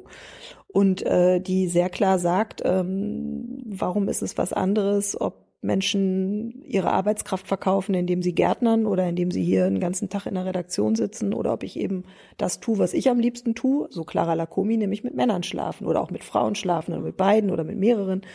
Und sie sagt, ähm, äh, das Intimste, was ich habe, ist garantiert nicht meine Vagina. Und ähm, das ist eine interessante Sichtweise, ne? Also, dass man einfach sagt, so das Intimste, was ich habe, das sind vielleicht meine Träume oder meine, meine metaphysischen Rätsel oder meine, was weiß ich, aber doch nicht meine Vagina. Und deshalb kann ich doch auch mit Männern schlafen und dafür Geld kriegen. Warum nicht? Ähm, klar, also ich glaube tatsächlich, dass es schwierig ist, ähm, dass es sehr schwierig ist, äh, einfach aus einer feministischen Position heraus äh, einer Prostituierten zu sagen, du, du bist nicht frei, äh, du, du, du entfremdest dich. Ähm, das, ist, glaube ich, in sich wirklich problematisch. Nichtsdestotrotz ähm, ist es so, dass ich dass ich schon mich sehr anstrengen muss, ähm, sagen wir mal, also dass ich selbst wenn ich wirklich eine so selbstbewusste und kluge Frau wie Clara Lacumi vor mir sehe, dass ich auch bei mir manchmal den Impuls spüre, sie irgendwie befreien zu müssen. Dass man dann sagt, äh, schreib doch lieber ein Buch oder mach doch was anderes. Äh, und da muss man sich, glaube ich, auch immer wieder kritisch selbst befragen. So, dann hast du irgendwann promoviert. Also ich ja. gehe davon aus, dass es äh, war erfolgreich. Ja. Was war denn der Plan? Wolltest du einfach Philosophin sein oder wie, wie ging es weiter? Mm, naja, ich habe dann während der Promotion äh, meinen Mann kennengelernt, der ähm, auch der äh, Schriftsteller, also der äh, Kulturtheoretiker war oder ist immer noch und Amerikanist, aber auch äh, Schriftsteller, der also Bücher geschrieben hat damals schon. Florian Werner heißt der und mit dem ich heute also zwei Kinder habe. Und ähm, wie das so ist, lässt man sich ja manchmal auch irgendwie inspirieren von anderen Menschen. Und ich habe dann angefangen auch ähm, ja für für Zeitungen zu schreiben. Ich habe äh, es waren auch viele Zufälle, dass dann zum Beispiel der Vertrauensdozent des ähm, der Studienstiftung des deutschen Volkes, wo ich mein Stipendium her hatte, dass der äh, mich vermittelt hat an einen Kollegen beim Deutschlandfunk ähm, und gesagt hat, hier, das ist irgendwie eine, eine, eine kluge Frau, lass sie doch mal was machen. Und dann habe ich für den ähm, ein einstündiges Feature über Sterbehilfe gemacht, über Suizidassistenz. Also mit einem, ich habe mir dann noch jemanden dazugenommen, einen Freund, der sich auskennt, weil ich wusste wirklich gar nichts. Und so bin ich so in diesen Journalismus äh, reingekommen, eigentlich schon während ich promoviert habe und habe für einen Freitag damals geschrieben und solche Sachen gemacht. Und äh, habe da schon gemerkt, dass mir eigentlich dieses äh, journalistische, essayistische Schreiben ähm, mehr Spaß macht als das wissenschaftliche Schreiben, beziehungsweise dass mein wissenschaftliches Schreiben eigentlich schon immer sehr hart an der Grenze zum Essayistischen war. Mir auch immer so die Formulierungen so wichtig waren und so und, und ich dieses ganze Fußnotengedöns irgendwie eher nervig fand und ähm, so hat sich das dann eigentlich entwickelt, dass ich nach meiner ähm, Verteidigung äh, der Doktorarbeit erstmal freigearbeitet habe und ähm, als Autorin und freie Philosophin und habe dann für Psychologie heute viel geschrieben, fürs Radio viel geschrieben, Bücher geschrieben, ähm, also eins über Sterbehilfe zum Beispiel, dann habe ich eins über Eifersucht geschrieben, ähm, dann habe ich eins über Genussarbeit geschrieben und ja, und dann irgendwann so 2000 zehn war das, dass ich dann irgendwann dachte, jetzt irgendwas muss jetzt noch mal passieren. Das kann jetzt mein ganzes Leben so weitergehen, dass ich auf so einem bestimmten Niveau oder irgendwie meine Sachen so schreibe. Es hat mir auch total Spaß gemacht. Ähm, 2010 war, war unsere, unser erstes Kind schon geboren, unsere Tochter, die war damals zwei. Und dann rief ein Freund bei mir an zu Hause und nee, er schrieb mir eine E-Mail und schrieb mir, es gibt da ein journalistisches Großprojekt, bei dem ich dich gerne dabei hätte. Ruf mich doch mal an. Und das war Wolfram Eilenberger, äh, der mich also fragte, ob ich Lust habe, beim Philosophie-Magazin mitzumachen, das ich damals hier in Deutschland gerade gründete. In Frankreich gab es das schon. Ja, und dann habe ich wirklich mehr oder weniger alles stehen und liegen lassen und habe gesagt, Wolfram, das mache ich doch. Und dann ähm, haben wir eigentlich fünf, sechs Jahre hier zusammen das Philosophie-Magazin aufgebaut. Und jetzt bist du Chefin. Ja, genau. Jetzt ähm, bin ich Chefin. Warum sollte man sich, sich das durchlesen? Ich halte mal gerade die aktuelle Ausgabe. Ähm, Was unterscheidet euch von anderen Philosophie-Magazinen? Ja, also sehr viel. Ähm, nein, es ist, es ist ein Magazin, das tatsächlich Philosophie versucht, dorthin zurückzubringen, wo sie herkommt, nämlich auf den Marktplatz, also in die Öffentlichkeit, also raus aus der Universität hin zu den Menschen und das eigentlich mit jedem einzelnen Text zeigt, dass Philosophie ähm, etwas ist, was eigentlich jeder Mensch sowieso auch schon immer macht, ja, sich Fragen stellen, sich fragen, warum bin ich überhaupt auf der Welt? Was ist der Sinn von diesem Ganzen? Äh, warum bin ich geboren? Ähm, wo geht's hin? Das sind alles philosophische Fragen, die uns, wenn es mal still wird um uns herum, ähm, unweigerlich kommen und ähm, diese Fragen wieder aufzunehmen und tatsächlich auch an Philosophie anzuwenden, ähm, auf ganz konkrete Fragen, wie zum Beispiel hier, wie treffe ich eine gute Entscheidung? Also das ist ja eine Frage, die wir gerade heute in unserer sogenannten Multi-Optionsgesellschaft, äh, die drängend ist. Ne? Wir müssen uns ja ständig entscheiden. Und es gibt ja nicht nur Entscheidungen zwischen Coffee to go und äh, Kaffee zum hier trinken, sondern es gibt ja auch Entscheidungen, soll ich heiraten, soll ich nicht heiraten, welchen Beruf soll ich, äh, soll ich wählen, äh, lebe ich in einer homosexuellen Beziehung oder in einer heterosexuellen Beziehung? Und so weiter und so fort. Ähm, und deshalb diese Frage, wie treffe ich eine gute Entscheidung, da haben Philosophen und Philosophinnen einiges zu, zu sagen, weil man ja schon darüber nachdenken kann und muss, ähm, ob eigentlich eine Entscheidung bewusst rational getroffen wird oder nicht vielleicht doch mit dem Bauch, also die berühmte Bauchentscheidung, die Intuition. Woher kommt die aber, die Intuition? Mhm. Wer gibt mir die ein? Was, und wie sehr kann ich mich auf meine sogenannte innere Stimme verlassen? Das sind Fragen, die, ähm, die philosophisch und irgendwie auch metaphysisch sind. Müsst ihr euch am Kiosk holen. Ja. Hast du in deiner Karriere mal eine schlechte Entscheidung getroffen? Ähm, ich würde sagen, es gab Entscheidungen, äh, wo ich mich zumindest hinterher mal kurz gefragt habe, warum habe ich die jetzt eigentlich so getroffen? Aber das Interessante am Menschen ist ja schon auch, dass man doch versucht, selbst das, wo man hinterher so ein bisschen zweifelt, irgendwie narrativ so einzubinden, dass es doch Sinn ergeben hat. Und äh, da bin ich ziemlich gut drin. Also ich würde, ich, nee, ich würde tatsächlich sagen, dass jede Entscheidung meines Lebens in irgendeiner Form Sinn gemacht hat. Gut, ich wollte mal über den Feminismus jetzt reden. War immer so bei Jung Naiv so ein bisschen immer Thema, aber noch nie so an sich. Und jetzt habe ich aber vielleicht hoffentlich eine Expertin da sitzen. Klär uns doch mal auf, was bedeutet Feminismus überhaupt? Ähm, Feminismus. Ähm, da geht es ganz basal und zunächst einmal darum, die Frau zu befreien. Und die Frau aus natürlich äh, früher, also es war die erste Welle ähm, des Feminismus, gibt ja insgesamt drei Wellen, ja, und die erste, da ging es einfach mal darum, Frauen dieselben Rechte zuzusprechen, also das wirklich das Patriarchat zu beenden, also dass Frauen das Wahlrecht bekommen. Ähm, und das hat sich natürlich immer weiter verfeinert und immer ähm, sozusagen, also die rechtlichen Ansprüche der Frau ähm, haben sich weiter ausgedehnt. Äh, also dass dann eben, und das ist ja erst in den 90er Jahren passiert, dass die Vergewaltigung in der Ehe zum Beispiel strafbar ist. Also die Frau war einfach sehr, sehr, sehr lange Eigentum des Mannes ähm, oder der Körper der Frau war Eigentum des Mannes. Und das ist natürlich hochproblematisch. Und äh, vielleicht noch mal einmal kurz auf die Frage homosexuell, heterosexuell zurückzukommen. Das unterscheidet natürlich schon ein heterosexuelles Paar von einem homosexuellen Paar, dass das heterosexuelle Paar diese Geschichte auf eine, eine, auf eine viel, viel stärkere und intensivere Weise in sich trägt und bearbeiten muss. Weil ich finde, dass man also das ich an meinem Leben, aber auch wenn man sich so umschaut, sieht, wie wirkmächtig diese, diese patriarchalen Denkmuster heute immer noch sind. Ähm, in unserem eigenen Handeln, in unserem eigenen Denken, gar nicht nur bei den Männern, auch bei den Frauen. Weil ähm, das ist ja das Perfide am, am Patriarchat, dass die Frauen zwar die Opfer dieses Patriarchats waren, klar, aber es natürlich immer auch mit gestützt haben. Sie hatten ja eine feste Position, eine feste Rolle in diesem System.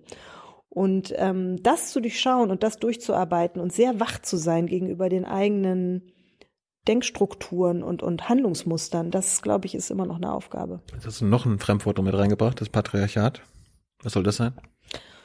Also, Hab ich damit irgendwas zu tun? Hm, ja, klar, damit haben wir beide was zu tun. Also ich, ich denke viel, anders als viele andere, ich, ich denke nicht, dass wir noch in einem Patriarchat leben, weil für mich Patriarchat tatsächlich zunächst einmal eine rechtliche Konstruktion ist. Äh, also das bezeichnet für mich eine Gesellschaft, die äh, in ihren Strukturen und in ihrem Recht sozusagen auf den Mann ausgerichtet ist und die Frau abwertet und unterdrückt. Und da würde ich sagen, leben wir nicht mehr in einem Patriarchat. Also das heißt, dass, ähm, dass die Frau ist vor dem Gesetz gleich, ja, die Frau hat zunächst einmal auch die gleichen Chancen, äh, ja, also das heißt jetzt mal rein rechtlich gesehen äh, gibt es die gleichen Chancen. Ähm, es gibt natürlich immer noch ähm, Ungleichheiten in der Gesellschaft. Also es gibt immer noch viel zu wenig Frauen in Führungspositionen und so weiter. Könnten wir jetzt äh, ähm, überhaupt Frauen in Berufen, die nach der Geburt des Kindes zurückkehren und so weiter. Insofern gibt es natürlich immer noch Ungleichheiten. Aber das würde ich nicht mehr Patriarchat nennen, sondern da würde ich sagen, das sind ähm, das sind sozusagen die Nachwehen, wenn man so will, ähm, einer einer sehr alten und sehr wirkmächtigen Struktur äh, und diese Nachwehen, die äh, müssen wir alle gemeinsam ähm, abbauen oder zumindest erstmal reflektieren. Und äh, was ich da wichtig finde, und ich glaube, da sind manche sicher meiner Meinung, aber auch viele anderer Meinung, ähm, ich möchte da die Frau mit in die Pflicht nehmen. Also ich, was ich zu einfach finde, ist immer nur zu sagen, die Männer sind schuld daran, dass so wenig Frauen im Bundestag sitzen, dass so wenig Frauen in Führungspositionen sitzen und so weiter, sondern ähm, wenn ich mich in meinem eigenen Umkreis sozusagen umsehe, in meinem Freundeskreis, ähm, dann stelle ich schon fest, dass einfach sehr, sehr wenig Frauen, also viel weniger Frauen, als ich es mir wünschen würde, zum Beispiel nach der Geburt des ersten Kindes einfach wieder in den Beruf zurückgehen, sondern es sind immer noch die Frauen, die eher zu Hause bleiben, die, ähm, die ihre eigenen Karrierewünsche zurückstellen, die ähm, ja, die vielleicht sagen, ich will doch einfach auch beim, beim Kind bleiben, weil warum habe ich sie denn gezeugt? Ne? Ich ähm, so, während die Männer damit irgendwie viel weniger Probleme haben. Und ähm, und ich in dem Punkt würde ich eben sagen, dass dass natürlich auch da bestimmte alte Denkmuster eine Rolle spielen und dass da Frauen immer noch, sagen wir mal, eben in diesen patriarchalen Imaginationen oder in diesen patriarchalen Denkmustern denken, selber denken und handeln. Und das eben bei sich auch zu hinterfragen. Also was ich eben damit sagen will, ist, es ist ja nicht so, dass da irgendwie der Mann mit der Peitsche zu Hause steht und sagt, so, du musst jetzt aber zu Hause bleiben, ähm, sondern es ist ja auch die Frau, die sich in gewisser Weise selber in diese Position hineinbringt oder mindestens den Konflikt scheut mit dem Mann. Also man kann ja auch in den Konflikt gehen und sagen, und zwar schon vor der Geburt des Kindes, ja. Also man kann ja heute auch sich entscheiden, will man Kinder haben, will man mit dem Mann ein Kind haben und da würde ich sagen, man sollte sich früh genug mit dem Mann genau über diese Fragen auseinandersetzen. Und äh, wenn der Mann da offensichtlich andere Vorstellungen hat und die so klar auseinanderliegen, ähm, dass man äh, daran zweifeln muss, dass man ein selbstbestimmtes Leben führen kann, da muss man sich eben Gedanken darüber machen, ob man mit diesem Mann wirklich Kinder haben will.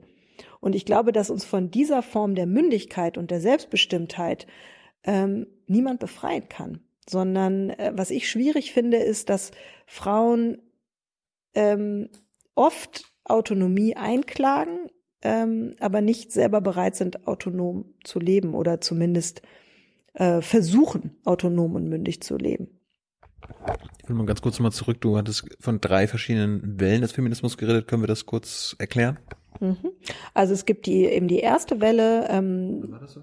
Na, das war würde ich sagen, zur Zeit der Weimarer Republik ungefähr.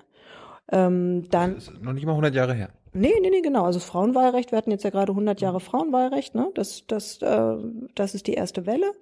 Und dann gibt es die zweite Welle, das ist dann Simone de Beauvoir zum Beispiel, ähm, die, die darauf aufbaut, ja, und wo, wo es wirklich auch darum geht, geschlechtliche Rollen zu hinterfragen, äh, die Geschlechtsidentität zu hinterfragen. Ähm, und dann kommt irgendwann, und das war aber, heute würde man sagen, der sogenannte Identitätsfeminismus, sozusagen Beauvoir ging immer noch klar davon aus, dass es eben ein Subjekt Frau gibt, dass es Frauen und Männer gibt und so weiter.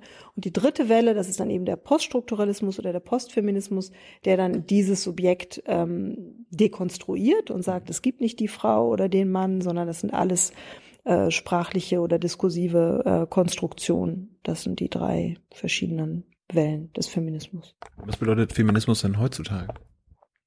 Ja, das ist eine interessante Frage. Das, ähm, es gibt ja eine große Debatte auch darum, brauchen wir überhaupt noch den Feminismus? Sollen wir uns überhaupt noch als Feministinnen und Feministen bezeichnen?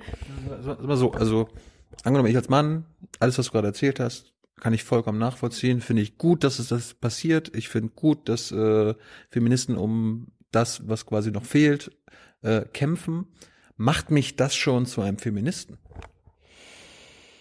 Mm, bin ich dann einfach nur ein, bin ich dann einfach nur kein Maskulinist? Ja, also das würde ich, finde ich, fände ich jetzt ein bisschen so eine schwache, schwache Definition von Feminist sein. Also ich finde, dass schon dazu gehört, sich auch aktiv für diese Werte äh, einzusetzen, dafür in die Bresche zu springen, dafür zu kämpfen, dafür Konflikte in Kauf zu nehmen da würde ich sagen, das ist dann, das ist dann tatsächlich schon eher äh, feministisch. Wobei ich eben lustigerweise jetzt gerade, gerade auch im Zuge dieser MeToo-Debatte manchmal die Erfahrung mache, dass dann äh, ähm, Männer mit, vor allem Männer mit mir streiten, also Männer, die sich selber als Feministen bezeichnen und die mir dann irgendwie sagen, ja, aber Frauen, ähm, ähm, Frauen können sich in bestimmten Situationen ja gar nicht wehren, ähm, und zwar nicht nur aus körperlichen Gründen, sondern auch, weil sie dann berufliche Nachteile in Kauf nehmen müssten, wenn sie sich dann wehren.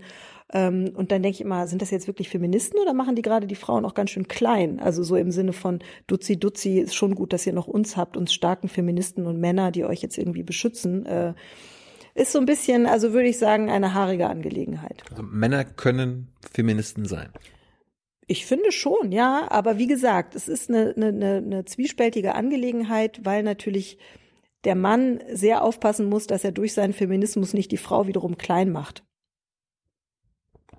Machen sich Frauen, also Feministinnen, vielleicht durch ihren Feminismus klein? Ja, das ist zumindest etwas, was ich in der gegenwärtigen MeToo-Debatte tatsächlich auch beobachte. Also ähm, ich finde, man muss eben sehr genau differenzieren und unterscheiden. Und ich finde, dass das äh, nicht genug getan wurde, was ja auch mit dem Medium äh, von MeToo zu tun hat. Also MeToo ist ja ein Hashtag-Feminismus, der eben ein Twitter-Feminismus ist, wenn man so will. Jetzt muss ich noch mal kurz was trinken. Mhm.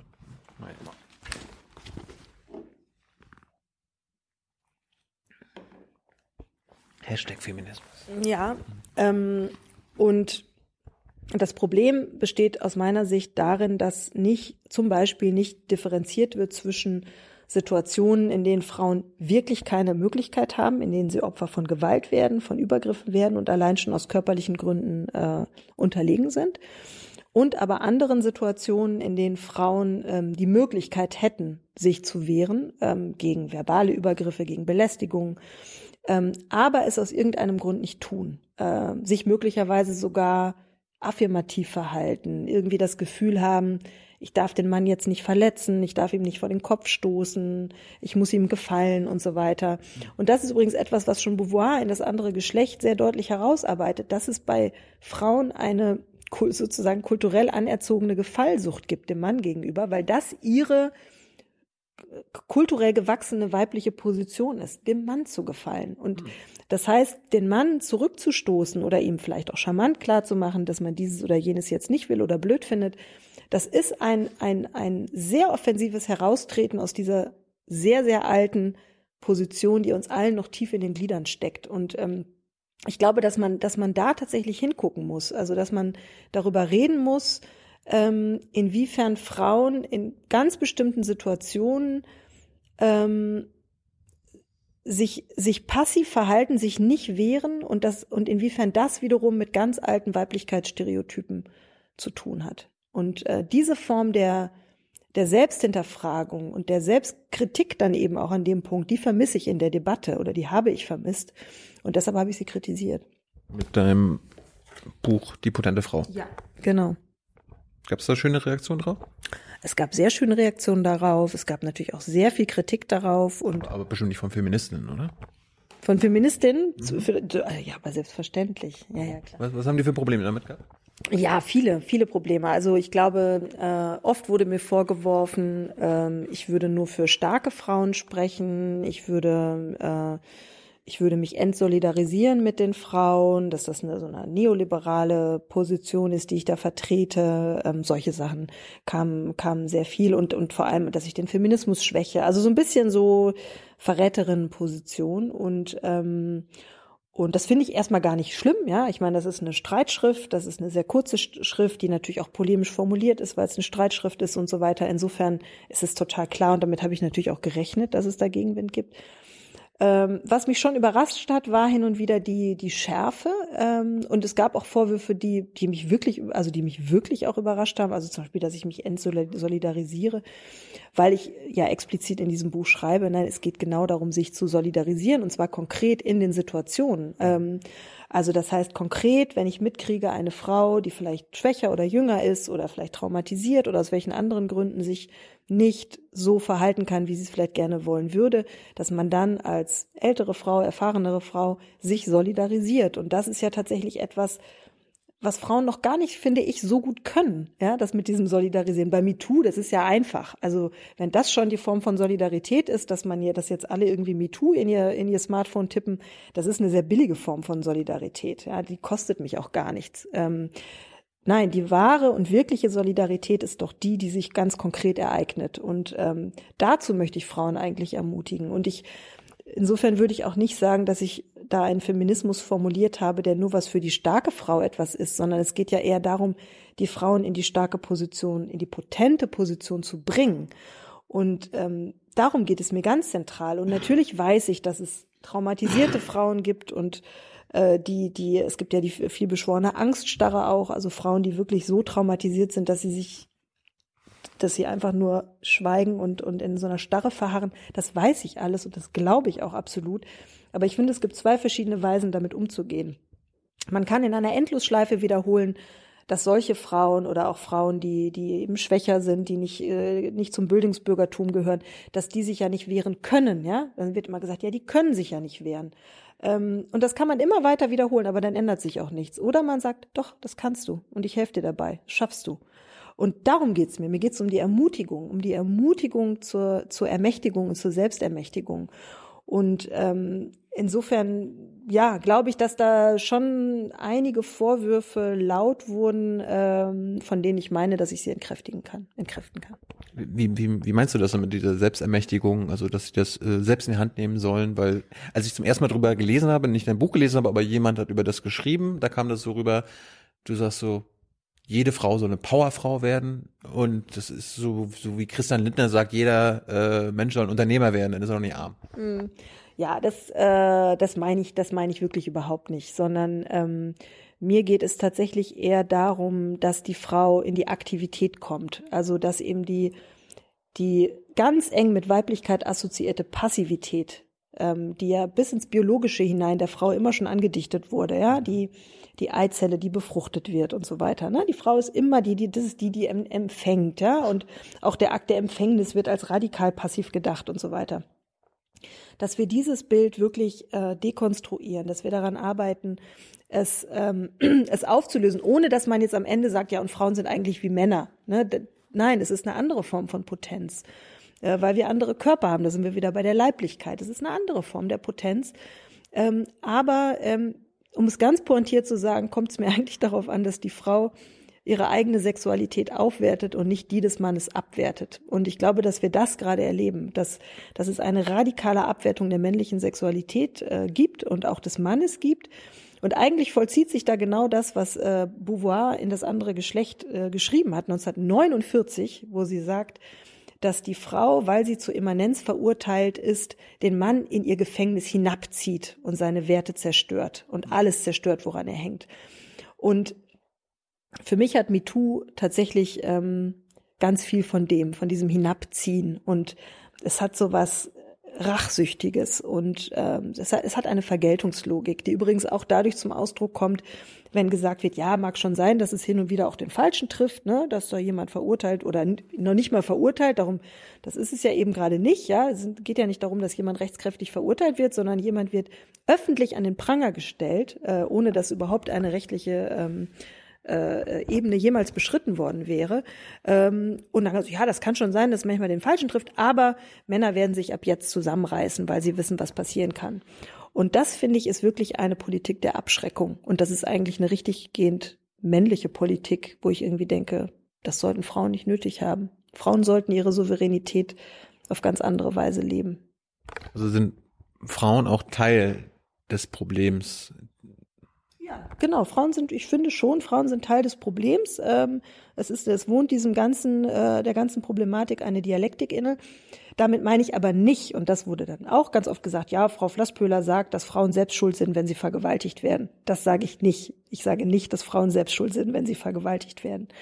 Was ich aber schon sage, ist, dass Frauen in bestimmten Situationen, äh, in denen sie die Möglichkeit hätten, den Mann zurückzuweisen, oder auch nicht mit auf ein Hotelzimmer zu gehen, ja, wenn, wenn irgendwie Dieter Wedel sagt, komm doch mal mit auf mein Hotelzimmer, dann können wir da ein Vorstellungsgespräch führen. Natürlich kann die Frau sagen, nein, Herr Wedel, mache ich jetzt nicht. Ich komme nicht mit Ihnen aufs Hotelzimmer. Und dann kann es sein, dass Herr Wedel sagt, ja, dann kriegen Sie aber auch die Rolle nicht. Und dann sagt man, ja, fuck you, dann kriege ich halt diese Rolle nicht. Das ist Autonomie. Autonomie heißt, Widerstände zu überwinden. Und die Geschichte wäre kein Meter vorangekommen, wenn Menschen immer nur dann autonom gehandelt hätten, wenn es nichts kostet. Autonomie heißt, sich zu befreien und natürlich auch Risiken einzugehen. Und damit sage ich auch nicht, dass ich es gut finde, wie Herr Wedel sich verhalten hat, mutmaßlich, oder andere Männer, die in dieser Debatte eine Rolle spielen. Das sage ich überhaupt nicht. Ich habe auch kein übertriebenes Mitleid mit Herrn Wedel. Aber ich finde, wir leben immer noch in einem Rechtsstaat und äh, man kann Menschen nicht ähm, öffentlich vernichten, ähm, bevor Beweislagen geklärt sind, bevor jemand eine äh, ne, ne, ne, ne Verhandlung bekommen hat, bevor jemand rechtskräftig verurteilt, verurteilt wurde. Ähm, das ist einfach eine Dynamik, die, ähm, das ist ein, ein Klima der, der, der Denunziation, finde ich, was wir gerade erleben. Und das halte ich wirklich für, für fatal. Ja, MeToo ist ja so ein riesengroßer Überbegriff für einen riesigen Diskurs. Da gibt's Fälle, ne, angefangen bei Mordversuch, Vergewaltigung, also Fälle von Gewalt. Und dann gibt's ja auch so die nicht gewalttätigen Fälle. Das äh, hört ja auch manchmal bei, bei Belästigungen auf und so weiter. Ja. Ist, es, ist es aus deiner Sicht glücklich, dass das alles unter diesem MeToo-Hashtag läuft? Ja, ich, ich, wie gesagt, ich, ich vermisse eine Differenzierung. Ähm, ich mir ist eben manchmal auch gar nicht so richtig klar, was MeToo eigentlich genau will, was ja auch schwierig ist, weil es gibt ja nicht den einen äh, Akteur dahinter, sondern es ist ja, ist ja eben, es ist ein Hashtag erstmal. Und also wenn es MeToo darum gehen würde, wirklich handfeste Gewalt anzuprangern, ja, dann hätte sich MeToo von vornherein gar nicht kapriziert auf Arbeitszusammenhänge, sondern dann wären viel stärker familiäre äh, Verhältnisse in den Blick gerückt, weil da finden die meisten Vergewaltigungen statt. Gar nicht am Arbeitsplatz, sondern in den Familien und in den Nahverhältnissen. Das spielt aber bei MeToo so gut wie gar keine Rolle, sondern MeToo ist eigentlich ein Feminismus, der sich zunächst einmal, wenn man sich die prominenten Fälle anguckt, Kevin Spacey und so weiter, sind alles irgendwie Arbeitskontexte mehr oder weniger, ähm, vor allem ja das Filmbusiness. Und und da wird ja sofort klar, es geht, es geht um was anderes, ja, es geht um mehr, es geht um anderes und ähm, und sozusagen auch da eine Differenzierung herzustellen und zu sagen, äh, nein, es geht uns gar nicht so sehr jetzt um, um, um Vergewaltigung und Nötigung, sondern es geht uns tatsächlich eher um Machtverhältnisse am Arbeitsplatz und was daraus resultiert, ja. Dann hat man ja schon mal, dann hätte man ja schon mal eine andere Ebene. Dann könnte man auch sagen, okay, wir gucken uns Branchen ganz genau an, ja. Man, und da kann man ja durchaus zu dem Ergebnis kommen, dass die Filmbranche eine ist, die äh, dringend einer, sagen wir mal, ähm, Durchleuchtung bedarf oder dass man da dringend Strukturen verändern muss. Das finde ich auch noch alles total richtig. Ja. Ähm, aber dass man das dann ähm, projiziert auf die Gesamtgesellschaft und dass man überhaupt nicht mehr differenziert ähm, und dass man dann wirklich wieder davon spricht, wir leben in einem Patriarchat und überall sind irgendwie nur Männer, die Frauen an die Wäsche wollen und so weiter. Das finde ich dann wirklich, das, das finde ich sowas von trivial und sowas von vereinfachend und, und wirklich auch falsch. Also das sind doch nicht die Hauptprobleme, mit denen Frauen sich heute herumschlagen müssen. Ähm, äh, man könnte, meinetwegen kann man über den Gender Pay Gap reden, ja, wobei der auch, sagen wir mal, zumindest kleiner ist, als äh, manche behaupten. Aber das sind strukturelle Probleme, über die man reden könnte. Ähm, aber und da komme ich noch zu einem anderen Punkt, was ja auch ein medialer Effekt ist oder ein medialer Motor ist eigentlich dieser, dieser äh, Form des Feminismus. Die Frage ist ja, warum ist eigentlich MeToo so prominent geworden in so kurzer Zeit, also diese feministische Bewegung. Und das liegt natürlich genau daran, dass sie sich auf sexuelle, auf sexuelles kapriziert. Weil das natürlich alle Medien wahnsinnig toll und wahnsinnig sexy finden. Ne? Also, dass die Zeit zweimal hintereinander Dieter Wedel als Titelthema macht, liegt ja nicht daran, dass Giovanni Di Lorenzo auf einmal der Oberfeminist geworden ist, sondern es liegt natürlich auch daran, dass sich das einfach wahnsinnig gut verkauft, äh, weil die Leute lesen wollen, was der mächtige Wedel mit so kleinen Schauspielerinnen in seinem Hotelzimmer gemacht hat. Das ist ein Voyeurismus, der da bedient wird. Und diesen Voyeurismus bedienen eben leider Gottes auch die Frauen, die dann irgendwie äh, Zeitschriften wie dem Fokus bereitwillig erzählen, was sie irgendwie am Strand auf Palma de Mallorca erlebt haben. Mhm. Also, und das sind doch so Mechanismen, die muss man doch durchschauen, die muss man doch sehen. Und und ich finde, wenn man sie durchschaut und wenn man sie sieht, dann kommt man eben tatsächlich zu einer anderen Bewertung dieser Bewegung. Ist die Frage angesichts der MeToo-Bewegung berechtigt, also als Mann wissen zu wollen, wo Belästigung anfängt und Flirten irgendwie, also was Flirten ist und was schon Belästigung ist und auch mit diesem ganzen, es heißt ja immer Männer verführen Frauen, also könnte die Verführung eigentlich nicht unmöglich gemacht werden, wenn quasi generell Belästigung ausgeschlossen werden soll? Ähm, also erstmal ist es natürlich schon mal interessant, dass, dass wir tatsächlich immer eher denken, der Mann verführt die Frau. Ne? Damit fängt es ja auch schon mal an, problematisch zu werden oder zu sein. Also, weil warum können nicht auch Frauen Männer verführen? Ähm, das ist immer noch irgendwie etwas, was schwierig ist zu denken, so, weil, ähm, weil die verführende Frau, also man denke an Medusa, ne, die ja enthauptet wurde, das war lange Zeit ein Tabu und äh, dieser Verführungsfigur dieser weiblichen wohnt offensichtlich immer noch irgendwie was Gefährliches inne. Deshalb äh, fällt uns das irgendwie schwer, das zu denken. Das gilt es aber natürlich aufzubrechen. Da kommt ja auch dieses Männer sind Jäger, sie wollen, sie genau. wollen jagen. Ja, genau. Und ähm, und ich finde aber eben auch diese, diese Haarsch, dieses haarscharfe Unterscheiden wollen zwischen Belästigung und Flirt. Äh, äh, das ist ja für jeden Menschen auch was anderes. Genau, es ist erstmal, es ist radikal subjektiv, ja. Es kann auch, äh, keine Ahnung, wir sitzen jetzt hier auf diesem Sofa, ähm, äh, ne, es gibt wahrscheinlich Menschen, die gerade glauben, dass wir miteinander flirten, obwohl genau. überhaupt gar nicht so ist. Genau. Und äh, ja, vielleicht denke ich ja auch, wir flirten und du denkst es nicht oder so, man weiß es nicht, ne? Genau. Und, und wie ich jetzt zum Beispiel diese Situation empfinde, hängt ja total davon ab, ähm, wie ich dich, ob ich dich attraktiv finde oder nicht, ja. Also jetzt mal angenommen, ich fände dich super unattraktiv, dann würde ich, glaube ich, mich jetzt unwohl fühlen. Äh, äh, ich finde dich nicht super unattraktiv. Äh, deshalb finde ich das jetzt angenehm, so zu sitzen. Aber wir sitzen ja schon sehr nah und so weiter. Aber das meine ich. Es ist, äh, es ist eine Form von radikaler Subjektivität. Es ist auch ein, eine, mein Gott, es ist auch eine Stimmungssache. Wie bin ich heute Morgen wach geworden? Also so. Das sind ja, das sind ja Sachen, die man, die man irgendwie mitdenken muss. Und ich finde eben auch dieses Verführung. Also Verführung, äh, da denkt man mal, verführen ist gut. Verführen darf man, ne? Aber in der Verführung steckt die Manipulation. Also wenn ich dich verführe, dann führe ich dich irgendwo hin, wo du erstmal gar nicht hin wolltest. Ne? Also ich nehme dich ja mit quasi. Und ähm, also da steckt schon eine Gewalt drin. Und deshalb würde ich sagen, nichts am Geschlechtlichen ist irgendwie harmlos. Es ist alles in irgendeiner Form ambivalent, zwiespältig. Also man muss ständig deuten, man muss irgendwie interpretieren und so weiter. Und damit will ich nicht sagen, dass es nicht Männer gibt, die tump sind, die Signale überhören und so weiter. Das gibt es alles. Äh, und da würde ich auch sagen, das darf man sich nicht gefallen lassen und so. Natürlich muss man sich wehren. Aber ja, dann soll man sich eben wehren. Dann soll man es wirklich auch sagen. Und ich glaube, dass doch in den wenigsten Situationen, wenn ich mich jetzt wehre gegen irgendwie einen Blick oder eine unangenehme Bemerkung, ich tatsächlich Gewalt fürchten muss. Also ich meine auch äh, die Journalistin Himmelreich, die irgendwie mit Herrn Brüderle an der Hotelbar steht und Herr Brüderle sagt, ähm, oh, Sie könnten aber auch ein Dirndl ausfüllen.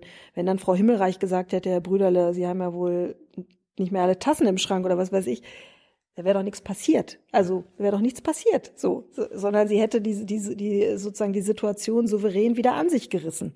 Ähm, und was ich schwierig finde, ist dieses, dieses Nachtreten, dieses so, wie das dann da ja auch, daraus ist ja der ähm, Hashtag Aufschrei entstanden aus dieser Geschichte, dass dann eben Frau Himmelreich diese Geschichte aufgeschrieben hat im Nachhinein und so weiter. Es ist immer dieses im Nachhinein. Im Nachhinein wird es dann irgendwie.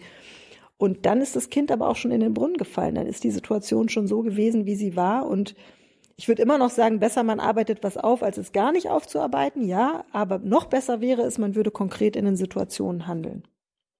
Gibt es eigentlich, ähm, nochmal zurück zum Feminismus, also an sich gibt es eigentlich so konservativen Feminismus und so einen progressiven Feminismus? Gibt es einen rechten oder linken Feminismus? Ja, das würde ich, das würde ich schon sagen. Also das beobachtet man ja jetzt gerade auch äh, ähm, im Zuge der sogenannten Flüchtlingskrise, wie das ja immer so äh, gesagt wird, oder eben auch die Silvesternacht in Köln und so weiter, ne, wo ähm, wo dann eben auch ähm, es sehr leicht passieren kann, dass äh, ja, dass, dass man eben als Feministin rassistisch argumentiert. Zum Beispiel, dass man sagt, irgendwie Migranten oder Männer irgendwie aus Syrien sind so und so und so. Ähm, da muss man sehr, sehr aufpassen. Äh, wobei ich finde, man natürlich muss man sagen dürfen, äh, dass es natürlich verschiedene Kulturkreise gibt, in denen Frauen eine unterschiedliche Wertigkeit haben. Das finde ich, muss man schon irgendwie auch äh, sagen können. Aber äh, trotzdem gibt es da natürlich eine, sagen wir mal, eine schiefe Ebene, auf die man sehr leicht geraten kann. Und ähm, es gibt natürlich auch einen Feminismus, der radikal äh, konservativ ist. Insofern, ich erinnere an Eva Herrmann zum Beispiel. Äh, das ist ja irgendwie, wann war das denn? Vor zehn Jahren oder so? Also dieses eben, äh, ne, man muss Frauen zugestehen, dass sie Hausfrau sind und äh, ähm, man muss diese Existenz irgendwie aufwerten und so weiter. Ähm, das finde ich schon, das finde ich schon eine schwierige Position. Ja, damit will ich nicht sagen, dass nicht Frauen auch Hausfrauen sein können, wenn sie das denn sein wollen und äh, auch als Feministin. Ja, wenn man wenn man damit wirklich eine, eine glückliche Existenz verbindet, warum denn nicht? Aber das Problem bleibt ja einfach, ähm, dass ähm, Hausfrauen, also Frauen, die wirklich im Haus bleiben, nicht am öffentlichen Leben in dieser Form teilnehmen. Ähm, und wenn man zum Beispiel Hannah Arendt mal zugrunde liegt, also das, das tatsächliche Handeln im öffentlichen Raum, also als politisches Subjekt, ist schon essentiell ähm, für die eigene Mündigkeit, für die eigene Wertigkeit als gesellschaftliches Subjekt. Und diese Aufteilung, dass der Mann in der Öffentlichkeit agiert und die Frau irgendwie diesen, diesen, diesen häuslichen Radius hat, ähm, in dem sie wirkt, das finde ich schon allein schon aus einer politischen Perspektive extrem schwierig weil dann einfach die weiblichen Stimmen im öffentlichen Raum fehlen. Gibt es mh, hm, schwarzen Feminismus, also zum Beispiel Feminismus äh, von schwarzen Frauen oder äh, lesbischen Feminismus, queer äh, Feminismus oder ein Feminismus, äh, wo irgendwie körperlich behinderte Frauen, also gibt es sowas auch? Ähm, oder um es auf den Punkt zu bringen, könnte eine schwarze lesbische Frau, die im Rollstuhl sitzt, deine Ratschläge auch annehmen? Ja. Oder braucht es dann speziellere Ratschläge? Also erstmal würde ich sagen ja, aber natürlich ähm, gibt es immer auch den Kampf um Anerkennung von speziellen Gruppen, also natürlich. Und jede Gruppe hat ja auch spezielle Anerkennungsproblematiken sozusagen gesellschaftlich gesehen. Und natürlich bilden sich da immer sehr schnell auch ähm, ja, eben einzelne, einzelne, wie soll ich das sagen, ähm, politische Aktionen heraus oder, oder, oder bestimmte Forderungen heraus, die gestellt werden. Und ähm, insofern finde ich es auch tatsächlich richtig zu sagen, es gibt nicht einfach nur die Frau, weil dann kann man fragen, ja, wie ist denn die Frau? Ist die weiß? Ist die schwarz? Äh, arm oder reich? Also natürlich muss man viel genauer hinsehen. Frauen haben sehr unterschiedliche Problematiken. Vielleicht gibt es sogar bestimmte Problematiken, die eine Frau viel eher mit diesem oder jenem Mann verbinden und so weiter. Äh, sicherlich. Ähm, aber ich finde eben, dass man bei aller Differenzierung und bei der, das ist ja eben auch in der letzten Zeit so ein Kampfbegriff geworden, Identitätspolitik, ja, die ja, wo es ja genau darum geht, dass man jeder einzelnen Gruppe oder Identität auch eine Stimme geben sollte. Ähm, das kann ich erstmal nachvollziehen und das finde ich auch richtig, aber man darf auch da die, den dialektischen Umschwung nicht übersehen und die Gefahr nicht übersehen, dass eben man auch ähm, eben auch als ähm, Aktionsgruppe sehr zersplittert und dass dann möglicherweise auch die großen Fragen einer Gesellschaft, also Gerechtigkeitsfragen und so weiter, sehr leicht aus dem Blick geraten oder eben zerfasert werden in diesen Anerkennungskämpfen. Ich hatte ja vorhin diese Angry Women aus Großbritannien, daran hatte ich mich erinnert, die hatten sich ja als revolutionäre Feministinnen verstanden. Gibt es heutzutage noch einen revolutionären Feminismus? Oder ist das jetzt alles so ein bisschen noch, wir kriegen das nach und nach schon hin? Mm. Also was mir da jetzt als allererstes zu einfällt, ist dieses wirklich tolle Buch von der Eva von Redeker, ähm, Praxis und Revolution heißt das, äh, die eine Feministin ist, äh, kommt auch eher so aus dem Queer-Feminismus, würde ich sagen, ähm, und die versucht, Revolution zu denken, nicht als ein Ereignis, ja, so im Sinne von, da treffen sich drei Männer auf dem Berg und die rufen dann irgendwie die Revolution aus, sondern Revolution ist etwas, was sich in den Zwischenräumen des Alltags ereignet. Also ganz wieder, ganz konkret. Und ich glaube, deshalb gefällt mir das Buch auch so gut, weil es geht da auch um das Konkrete, das Konkrete im Alltag, um die Zwischenräume, die, äh, die da sind und die eine Möglichkeit sind.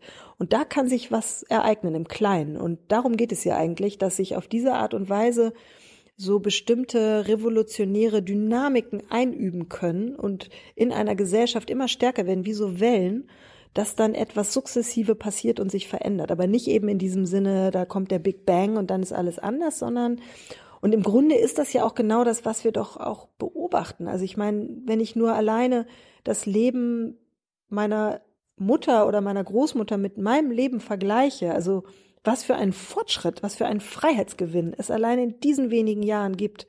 Ähm, ich glaube, das macht mich manchmal auch so wütend, dass ich, dass ich das Gefühl habe, wenn jetzt Frauen wie in dieser MeToo-Debatte wieder so ein Bild zeichnen von der Frau als Opfer des Patriarchats, dann denke ich immer, das ist so ungerecht meiner Oma gegenüber und meiner Mutter gegenüber, die, ähm, die wirklich noch in einer anderen Realität gelebt haben. Meine, meine Oma durfte nicht arbeiten, weil ihr Mann ihr das verboten hat. Das war Recht. Und das ist ein Patriarchat. Ja, aber ich meine, heute, ich, ich habe eine Kita, ich habe einen Mann, der, der, der genauso viel Hausarbeit und Kinderarbeit macht wie ich. Äh, ich, ich, ich kann arbeiten. Ich, also das ist eine andere Wirklichkeit, in der wir heute leben. Und ähm, damit will ich nicht sagen, dass es nicht auch immer noch Problematiken gibt und Dynamiken gibt, die wir, die wir verändern müssen. Aber dass es einen Fortschritt gibt ähm, und dass wir nicht mehr in einem Patriarchat leben, also das scheint mir wirklich sehr klar zu sein. Aber das Patriarchat gab's ja. Jahrtausende. Genau, und sie sitzt uns in den Knochen. Äh, das Patriarchat sitzt uns in den Knochen. Ja, das in jedem Fall. Als Imagination, als unbewusste äh, Muster. Ähm, das ja, aber, ähm, aber nicht, es ist keine gesellschaftliche Realität in dem Sinne mehr, dass wir solche Gesetze hätten oder, ähm, oder dass wir, dass wir, also was ich sagen will, ist, wir haben vielleicht immer noch Strukturen, die eine Nachwehe dieses Patriarchats sind, ja. Aber Frauen und Männer sind Teil dieser Struktur und Frauen eben auch. Und Frauen haben die Kraft, diese Strukturen zu verändern. Und deshalb versuche ich eben zu sagen, oder die Frau wirklich in die Aktivität zu bringen, sie zu ermächtigen, genau das auch zu tun, aktiv. Jetzt, sind, jetzt leben wir nicht mehr im Patriarchat. Ähm, ich glaube mal nicht, dass wir trotzdem jetzt zufrieden sein sollten. Also ich frage mich, was können wir, also Männer und Frauen in unserer Gesellschaft eigentlich von der, keine Ahnung, 10.000-jährigen Männerherrschaft lernen? Positiv jetzt. Ja, ja. Ja, aber vielleicht auch, äh, vielleicht gibt's ja irgendwie so, darauf sollten wir achten, dass das nicht passiert. Mm, also erstmal, was, was ich gut finde an dieser Frage, ähm, ist, dass wir darauf achten sollten. Es gibt, ich sag's mal so, es gibt ja dieses Buch von Peter Sloterdijk, Die schrecklichen Kinder der Neuzeit, ne? Also die sozusagen die, die, der moderne Mensch, der alles, was alt ist, immer irgendwie, der immer das radikale Neue will, die totale Disruption ständig, ne? Alles Alte ist, weil es alt ist, muss es weg. Und da glaube ich, das ist wirklich ein Fehler. Ähm, ich glaube nicht, dass das Alte weg muss, weil es alt ist. Ich glaube auch nicht, dass alles Alte weg muss, ähm, sondern ich glaube, man muss sehr genau unterscheiden, ob es vielleicht Altes gibt, was man bewahren kann, was aber eine andere Wertigkeit bekommt dadurch, dass wir in einer anderen Gesellschaft leben. Also man kann das Alte zum Teil aufheben, ohne dass man zurückfällt in irgendeine patriarchale Struktur, sondern ich gebe mal so ein Beispiel, ein ganz konkretes. Mhm. Ähm, wir haben, also als meine unsere Tochter geboren wurde, dachte ich nach der Geburt äh, sofort und mein Mann übrigens auch, das Kind muss so heißen wie die Mama. Äh, Kind war in mir drin, ich habe das Kind geboren, ich werde es stillen, äh, es soll so heißen wie die Mama, weil das Kind, äh, Kinder wurden jahrhundertelang nach dem Vater benannt, das ist das Patriarchat, ja, jetzt soll es mal anders sein. Mhm. So haben wir also unsere Tochter Flasspöhler genannt.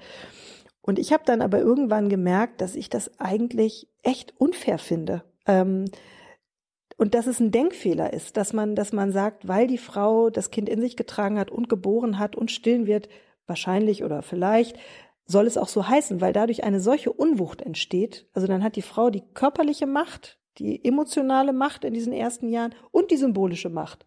Und der Mann ist irgendwie so ein kleiner Wurmfortsatz oder eben so ein, ja, muss man haben, kann man aber auch nicht, kann man auch irgendwie, ne, so. Also das heißt, das ist eine, so eine, man, man kickt den Mann eigentlich aus dieser Beziehung raus. Und ich finde, dass man, dass man doch sagen könnte, und es gibt ja tatsächlich, also Mutterschaft ist unbezweifelbar. Es gibt keine Mutterschaftstests, es gibt nur Vaterschaftstests. Also die Beziehung zum Kind, Mutter und Kind ist total klar. Und ähm, deshalb denke ich, warum gibt man dem Mann nicht sozusagen wirklich im Sinne der Gabe das Recht, das Kind nach seinem Namen zu nennen, um diese Beziehung auch zu ihm sozusagen in dieser symbolischen Ebene sichtbar zu machen und als Gegengewicht zu dem im Körperlichen, was die Frauen einfach qua Biologie haben. Und, ähm, und das war sehr interessant, weil ich habe dann irgendwann zu meinem Mann gesagt, ich finde, wir sollten unsere Tochter nochmal umbenennen lassen äh, nach deinem Namen und dann eben auch alle weiteren Kinder. Wir haben dann noch einen Sohn bekommen. Und mein Mann hat sich dann gewehrt äh, und hat gesagt, nein, das ist total, das ist, ist total antifeministisch und äh, überhaupt ist mir dieser Name gar nicht so wichtig und so. Und dann haben wir so einen völlig absurden Streit geführt, in dem ich darum gekämpft habe, dass unser Kind, unsere Kinder mit Nachnamen so heißen wie er und er äh, wollte das, also so. Und äh, im Endeffekt, ich habe dann gewonnen tatsächlich. Also wir haben unsere Tochter umbenennen lassen. Und auch unser Sohn heißt jetzt also mit Nachnamen Werner. Und ähm, ich finde das absolut richtig. Mein Mann ist immer noch irgendwie, der freut sich natürlich und findet das auch schön. Aber ähm, er sagt immer noch, das hätte wegen, wegen ihm nicht sein müssen. Und bei den Kindern ist es ganz interessant, dass ähm, meine, meine Tochter tatsächlich schon so groß war, dass sie das alles mitbekommen hat. Und ähm, und immer noch etwas in ihr bedauert, dass sie nicht Flasspöhler heißt tatsächlich. Ähm, kann sie ja wieder umbenennen. Sie könnte sie wahrscheinlich, ja. ja, das stimmt, das stimmt. Aber damit, was ich, was ich mit dieser Geschichte eigentlich erzählen will, ist ähm, tatsächlich, dass ich denke, es gibt bestimmte Dinge, die immer so waren und wo man sich doch überlegen könnte, ja, vielleicht kann man das auch heute noch so machen, ohne dass es noch genau denselben Sinn hätte, sondern es hat jetzt vielleicht eine ganz andere Funktion und die vielleicht jetzt auch sinnvoll ist. Gibt's was müssen wir Männer vom Patriarchat mitnehmen, lernen aus der Zeit?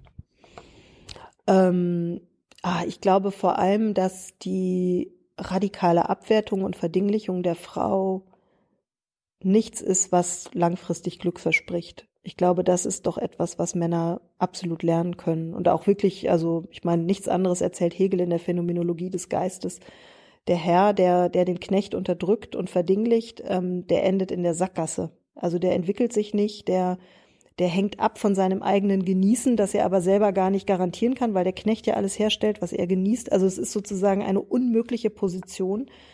Ähm, und deshalb sagt Hegel ja völlig zu Recht, und da würde ich auch sagen, das wahre Glück und zu wahrem Selbstbewusstsein kommen Menschen erst, wenn sie sich wechselseitig anerkennen. Dann habe ich äh, mich mal im Freundeskreis umgehört und eine Frage, die ich äh, stellen sollte, ist, äh, hat Monogamie was mit Feminismus zu tun oder mit dem Patriarchat? Hm. Das ist eine Frage. Es, es, gibt ja auch immer dieses, äh, dieses Stereotyp zumindestens, dass Frauen eher monogamisch sein sollen oder sind als Männer, weil Männer hm, können sich auch mit anderen Frauen, aber Frauen irgendwie gibt ja diesen Spruch, wenn du dreimal mit denen schläfst, sind sie dich verliebt. Mhm. Mhm. Ähm, ah, das ist, es ist echt eine schwierige Frage. Ähm, also mir fällt als allererstes Eva Ilus dazu ein, ähm, eine, eine israelische Feministin und Kulturtheoretikerin, ähm, die sagt, dass eigentlich gerade die Tatsache, dass wir eben heute nicht mehr in stabilen Beziehungen leben, ähm, dass das eigentlich eher den Frauen zum Nachteil gereicht weil die Frauen ähm, durch die sexuelle Revolution und durch die sogenannte Befreiung sind sie zwar irgendwie auch freier geworden, also sie können sich auch trennen, sie können auch äh, vögeln, wo sie wollen und so weiter, ähm, aber gleichzeitig ist die Frau ähm, auch noch nach der sexuellen Revolution oder im Zuge der sexuellen Revolution immer das Objekt geblieben und ähm, das Fetischobjekt und so weiter und blieb eigentlich immer die, die hierarchisch untergeordnet und deshalb verliert sie eigentlich in dieser in diesem frei flottierenden, jeder sucht sich ständig neue Partner und so weiter. Ganz, äh, ganz, äh, ganz zu schweigen von der ökonomischen Unsicherheit der Frau, die ja, ja immer noch eklatant ist. Ne? Das heißt also, die Frau, man könnte sagen, so ganz blöd runtergebrochen, früher war die Frau immerhin noch abgesichert von ihrem Ehemann, der bis zum bitteren Ende bei ihr geblieben ist. Und heute ähm, gibt es einfach wahnsinnig viele alleinerziehende Frauen, äh, die äh, an der Armutsgrenze rumkriepeln. Ne? Also das, das ist einfach ein, ein Problem. Und ja, Monogamie, also ich, ich muss sagen, ich bin schon auch ein Fan von Monogamie. Also ich habe auch dazu ein Buch geschrieben über die Figur des Dritten in der Liebe, schon vor langer Zeit. Ähm, das heißt das gute Gift und da geht es um die Figur des Dritten in der Liebe. Und ähm, ich versuche eben zu sagen, dass zwei sich eigentlich nie genügen und diesen Dritten brauchen. Als Rivalen tatsächlich auch, also als, als, als ein Störer. Ähm, der das Ganze dynamisiert, aber ich gehe eben nicht so weit zu sagen, ähm, so, so, wenn man Sartre und Beauvoir anguckt, die ja eine offene Beziehung hatten, dass das jetzt das Nonplusultra ist, weil wenn man diese Beziehung näher anguckt, dann merkt man auch wirklich, dass Beauvoir wahnsinnig gelitten hat darunter, unter dieser offenen, offenen Beziehung. Und es ist immer, zumindest wenn man sich diese Beziehung anguckt, auch so ein Wettrennen, ne? Wer hat jetzt mehr und wer ist jetzt unabhängiger und so weiter. Mir ist das ehrlich gesagt alles viel zu anstrengend.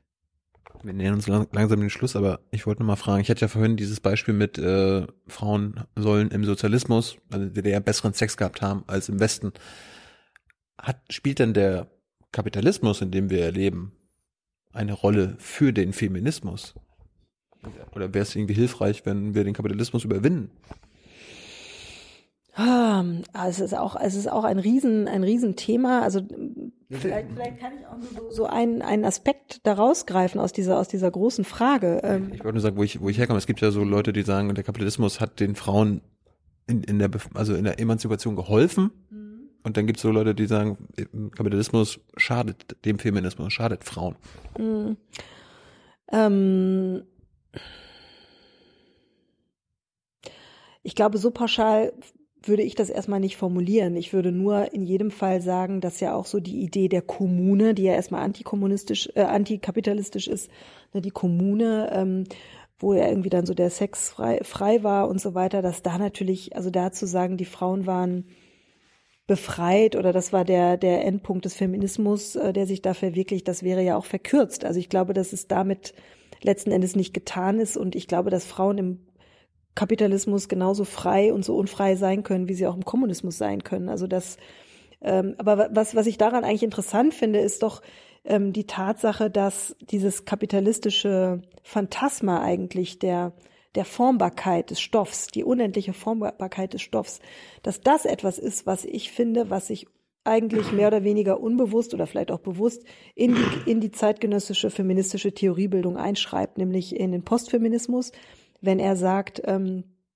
eben das Begehren kann man verändern, äh, der Körper, das Stoffliche spielt eigentlich gar keine Rolle, Natur gibt's nicht und so weiter. Das ist eigentlich eine kapitalistische Denke und ich glaube, dass man diese diese Art zu denken, dass man die ähm, sehen muss und das äh, ich halte die einfach für für falsch. Ist Tinder oder Apps wie Tinder, das ist ein Fortschritt. Ich muss sagen, ich habe es echt noch nie benutzt. Äh, ich mich jetzt auch gewundert, wenn du als, als verheiratete Frau. Ich krieg's immer nur so, äh, so mit. Ähm, und ich weiß nicht, ich habe mich neulich mit einer guten Kollegin unterhalten, die das, die das nutzt und die wirklich äh, dadurch schon sehr interessante Männer kennengelernt hat und immer wunderbare Sommerurlaube verbringt. Nicht immer mit demselben, aber immer wunderbar. Und ich würde mir da erstmal keinen, also wirklich jetzt auch von außen kein Urteil drüber erlauben, weil ich selber noch nie ausprobiert habe. Äh, wie gesagt, ich stelle mir das auf der einen Seite als sehr aufregend vor, aber auch als wahnsinnig anstrengend. Ähm, ich, ich weiß es nicht. Ich glaube, ich habe mich irgendwann in meinem Leben tatsächlich entschieden, meine Energie eher in andere Dinge zu stecken. Also in, das würde mir auch nicht gelingen, wenn ich nicht in einer glücklichen Beziehung leben würde. Ähm, aber ähm, ich finde schon, dass Beziehungen auch wirklich dazu da sind, um Stabilität zu geben und eine Erdung zu geben. Da sind wir eigentlich jetzt wieder so am Anfang des Gesprächs. Ähm, das ist schon etwas, was mir sehr wichtig ist und ähm, das eigentlich auch nur vor dem Hintergrund ich gut ins Arbeiten komme. Dann habe ich mir mal Gedanken gemacht, gestern Abend noch, und mich gefragt, ähm, wie man als Feministin zum Beispiel über Verhütung nachdenkt. Weil wenn ich als Mann verhüte, dann verhüte ich ja meistens mit einem Kondom. Ich verändere meinen Körper nicht. Mhm. Ich äh, mache ja quasi nur eine Schutzfolie drüber. Als Frau, wenn du verhütest, also, also wenn eine Frau verhütet, dann äh, in der Regel verändert sie ja ihren Körper. Sie gibt ihm Hormone, äh, ne, die Pille oder Pille danach oder gibt ja alle möglichen Sachen. Aber es gibt auch, es gibt ja auch äh, eine Spirale oder so, ne? Aber klar, das hat natürlich auch immer hormonelle Auswirkungen, ne? Also äh, ja, klar. Also ist, ist es aus feministischer Verhütungsperspektive nicht logischer zu sagen, okay, wenn dann der Mann, dann wenn dann verhütet der Mann? Mhm. Ähm, damit ja, ich, damit ich ja. meinen Körper nicht verändern muss? Ja, das stimmt. Also ich ähm, insofern ähm, finde ich es auch wirklich interessant, wie arglos wir eigentlich damals, also mit wir meine ich mich und meine Schwester, wie die Pille genommen haben damals. Also weil das wirklich, wir haben das einfach gemacht so, dass wir haben uns gar keine Gedanken gemacht. Und heute würde ich das zum Beispiel auch nicht mehr machen. Also weil tatsächlich diese diese Veränderung äh, ich einfach nicht akzeptieren will und äh, man jetzt auch viel mehr weiß darüber. Äh, was die Pille alles macht. Ja, insofern würde ich sagen, finde ich, finde ich diese Lösung immer noch auch am besten. Es gibt allerdings auch einige Frauen in meinem Bekanntenkreis, die haben dann, nachdem dann die Kinder geboren waren und klar war, die Familienplanung ist jetzt abgeschlossen, die dann gesagt haben, so, und du lässt dich jetzt mal sterilisieren. Und, äh, und die Männer haben das in den Fällen, in denen ich, äh, von denen ich weiß, auch gemacht. Die haben sich dann wirklich sterilisieren lassen, weil die Frauen haben gesagt, so, wir haben die Kinder ausgetragen, wir hatten echt jetzt so viel mit unseren Körpern zu tun, jetzt bist du mal dran, du lässt dich jetzt sterilisieren. Und ich habe auch mit meinem Mann darüber gesprochen und ich würde das wirklich von meinem Mann nicht, nicht verlangen, weil ich finde, das ist auch so irgendwie, ich will nicht sagen, es ist eine Kastration, aber so ein bisschen schon, also vor allem auch dahingehend, es ist nicht so, dass ich mir wünsche, dass mein Mann nochmal mit einer anderen Frau ein Kind zeugt, ja. Ich hoffe, er wird es nicht tun, aber ich weiß es nicht. Ja, also ich meine, ich nehme ihm damit ja auch die Möglichkeit, vielleicht, ich meine, Männer können nun mal länger Kinder zeugen als Frauen. Und ich nehme ihm damit die Möglichkeit, das vielleicht irgendwann doch nochmal zu tun und er sich selber auch und deshalb würde ich es nicht erwarten. Aber Kondom, ja, das erwarte ich auch. Zwei kleine Themen noch zum Schluss. Äh, Frauen in Führungspositionen. Äh, die wünschen wir uns ja. Es gibt ja jetzt irgendwie in gewissen Bereichen, Aufsichtsräten, äh, Frauenquoten und so weiter und so fort. Ich bin, ich schätze mal, dass du allgemein der Frauenquote positiv gegenüberstehst? Ja, ambivalent. Also ich, ja, ambivalent. Ich, ähm, ich sehe absolut äh, dass man dafür argumentieren kann. Ähm, ich sehe aber auch die Kehrseite, dass man natürlich auch die Frauen in gewisser Weise schwächt, ja, so die Quotenfrau, ne, die ist ja nur hier, weil es die Frauenquote gibt und so weiter. Das ist auch eine Problematik.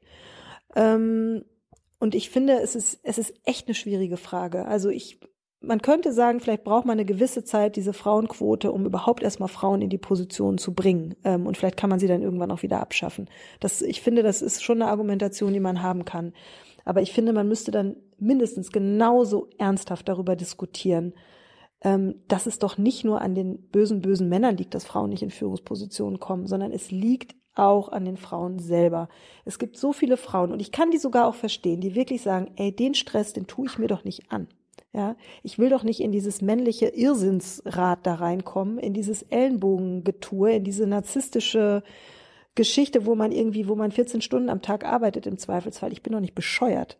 Und ich kann das sogar verstehen, ja. Also, dass, dass, dass Frauen das sagen. Und es sind eben meistens Frauen. Aber, aber nehmen die denn nicht an, dass man quasi in nur auf männlicher Weise eine Führungspersönlichkeit sein kann?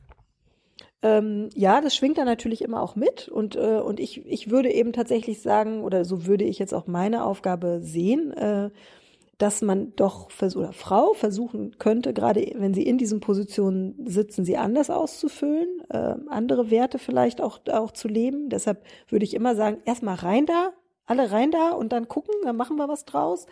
Ähm, aber was ich eben nur sagen will, ist, es ist wirklich ein Fehler anzunehmen, dass es nur an den gesellschaftlichen Strukturen oder an den Männern liegt, sondern es sind auch oft die Frauen selber. Und ich finde, es, es, es bedarf einer Selbstbefragung. Ich finde immer noch diesen Orakelspruch äh, von Delphi, erkenne dich selbst. Das ist schon der Schlüssel zu vielem. Was braucht denn eine Frau, die in eine Führungsposition gelangen will? Einen starken Willen einen starken Willen. Also sicher auch bestimmte Fähigkeiten, aber eben auch den, den Willen, das, das zu schaffen, dahin zu kommen. Und ähm, ich glaube, dass das immer noch etwas ist, was Männer, aus welchen Gründen auch immer, da könnte man jetzt sehr lange drüber reden, immer noch leichter fällt, diesen Willen zu leben und zu erkennen und dem zu folgen. Und dass Frauen viel schneller rationalisieren, sich zurücknehmen, ähm, dem anderen Vortritt lassen und so weiter. Und das sind auch, ich würde auch sagen, das sind Qualitäten, ja. Ich will das gar nicht irgendwie äh, äh, äh, abwerten. Nur ich glaube, dass man das sehen muss, dass, dass es das auch gibt. Und ähm, ja, und ich würde sagen, ich würde, ich würde wirklich sagen, erstmal alle rein da. Lass uns mal erstmal gucken und dann. Aber sollen wir als Gesellschaft also nicht etwas verlangen können von Frauen in Führungspositionen?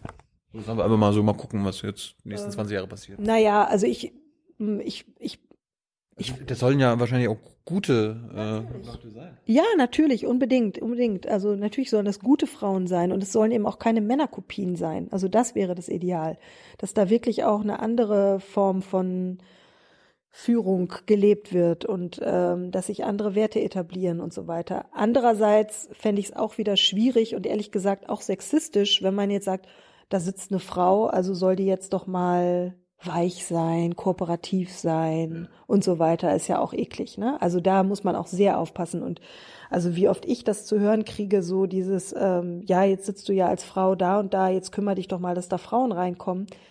Einerseits ja, ja, und ich mache das auch, weil es mir wichtig ist. Aber andererseits denke ich auch so, nee, also ich, das, das schränkt mich wiederum auch ein oder es schreibt mich fest. Es ist irgendwie dieses, ähm, ich als Frau, nein, darauf müssen die Männer auch achten, nicht nur ich als Frau. So. Und äh, da muss man, finde ich, auch, auch die männlichen Kollegen wirklich erziehen, weil es kommt dann ganz oft von männlichen Kollegen, die sagen, ähm, ja, weißt du nicht noch irgendeine Frau oder so? Ich dann sage, ja, ihr könnt euch doch auch mal selber umgucken. Ihr habt doch auch Augen im Kopf, ihr lest doch auch die Vorschau und guckt doch mal.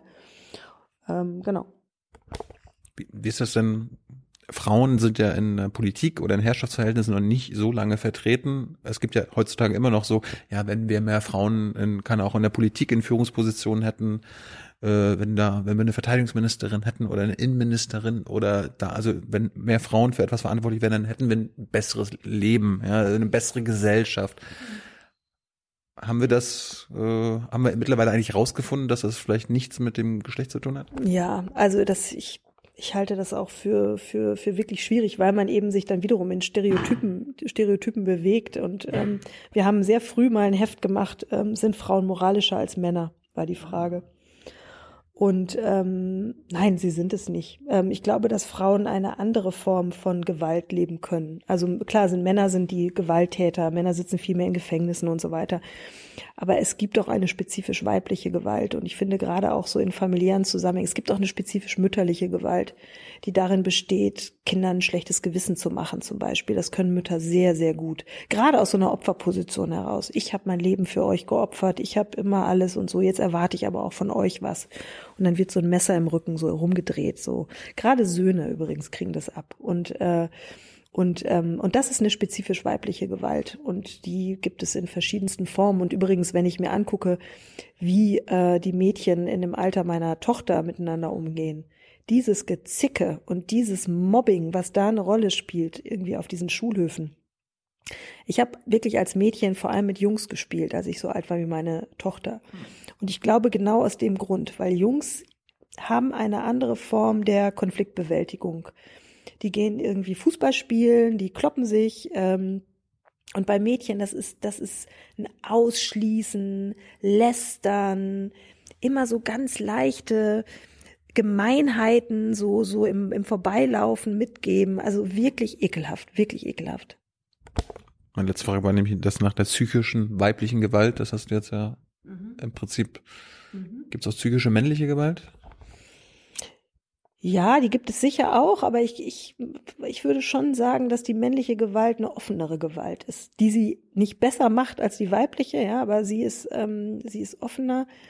Ich, wenn überhaupt, dann würde ich sagen, was mir jetzt komischerweise so als erstes einfällt und was ich manchmal wirklich auch als Gewalt empfinde, ist so eine Überbehütung äh, von Männern Frauen gegenüber. Das empfinde ich oft, weil dieses Überbehüten auch sowas hat von ein, Einpferchen irgendwie schützen wollen. Äh, äh, so, und das hat dann schnell auch sowas von Eigentum und so weiter. Das empfinde ich tatsächlich auch als Gewalt. Also so ein, so ein, so ein gut gemeinter Paternalismus äh, von Seiten von Männern, die einen wirklich auch lieben und mögen und so weiter. Aber da reagiere ich ganz allergisch. Hey Leute, Jung und Naiv gibt es ja nur durch eure Unterstützung. Ihr könnt uns per PayPal unterstützen oder per Banküberweisung, wie ihr wollt. Ab 20 Euro werdet ihr Produzenten im Abspann einer jeden Folge und einer jeden Regierungspressekonferenz. Danke vorab. Hast du dich schon mal erwischt, wie du psychisch gewalttätig warst? Ja, schon. Also ja, ich weiß aber nicht, ob meine Gewalt, ob das, also ich glaube, die Male, wo ich wirklich gewalttätig war, da war ich sehr betrunken. da war, und da, da, da, da war ich nicht psychisch gewalttätig. Das war dann eher so, äh, das war dann eher so Fremdgehen mit dem besten Freund und so. Das waren solche Sachen. Das, das hat was mit Gewalt zu tun. Ja, das war schon Gewalt. Also wenn man tatsächlich, ähm, wenn man tatsächlich in einer festen Beziehung ist und dann mit dem aller, allerbesten Freund des Freundes was anfängt, das ist Gewalt. Die kenne ich. Ich glaube auch. Svenja, vielen Dank. Wir, ja, haben, wir haben uns lang, lang, und ausführlich unterhalten. Ich zeig nochmal. Das ist deine Streitschrift. Ja, die potente Frau. Sehr lesenswert. Geht, ist auch nicht, wie viele Seiten? Ganz wenig, keine 50. Und das ist dein Magazin. Das Philosophie-Magazin. Unbedingt lesen. Ja. Am besten abonnieren. Abonnieren, unbedingt. Ja. www.philosophiemagazin.de. Und, Philomag.de. Und hier der Hinweis, äh, uns gibt's nur durch euch. Wird gerade eingeblendet. Vielen Dank dafür. Ciao. Ciao. Ciao. Danke, Svenja.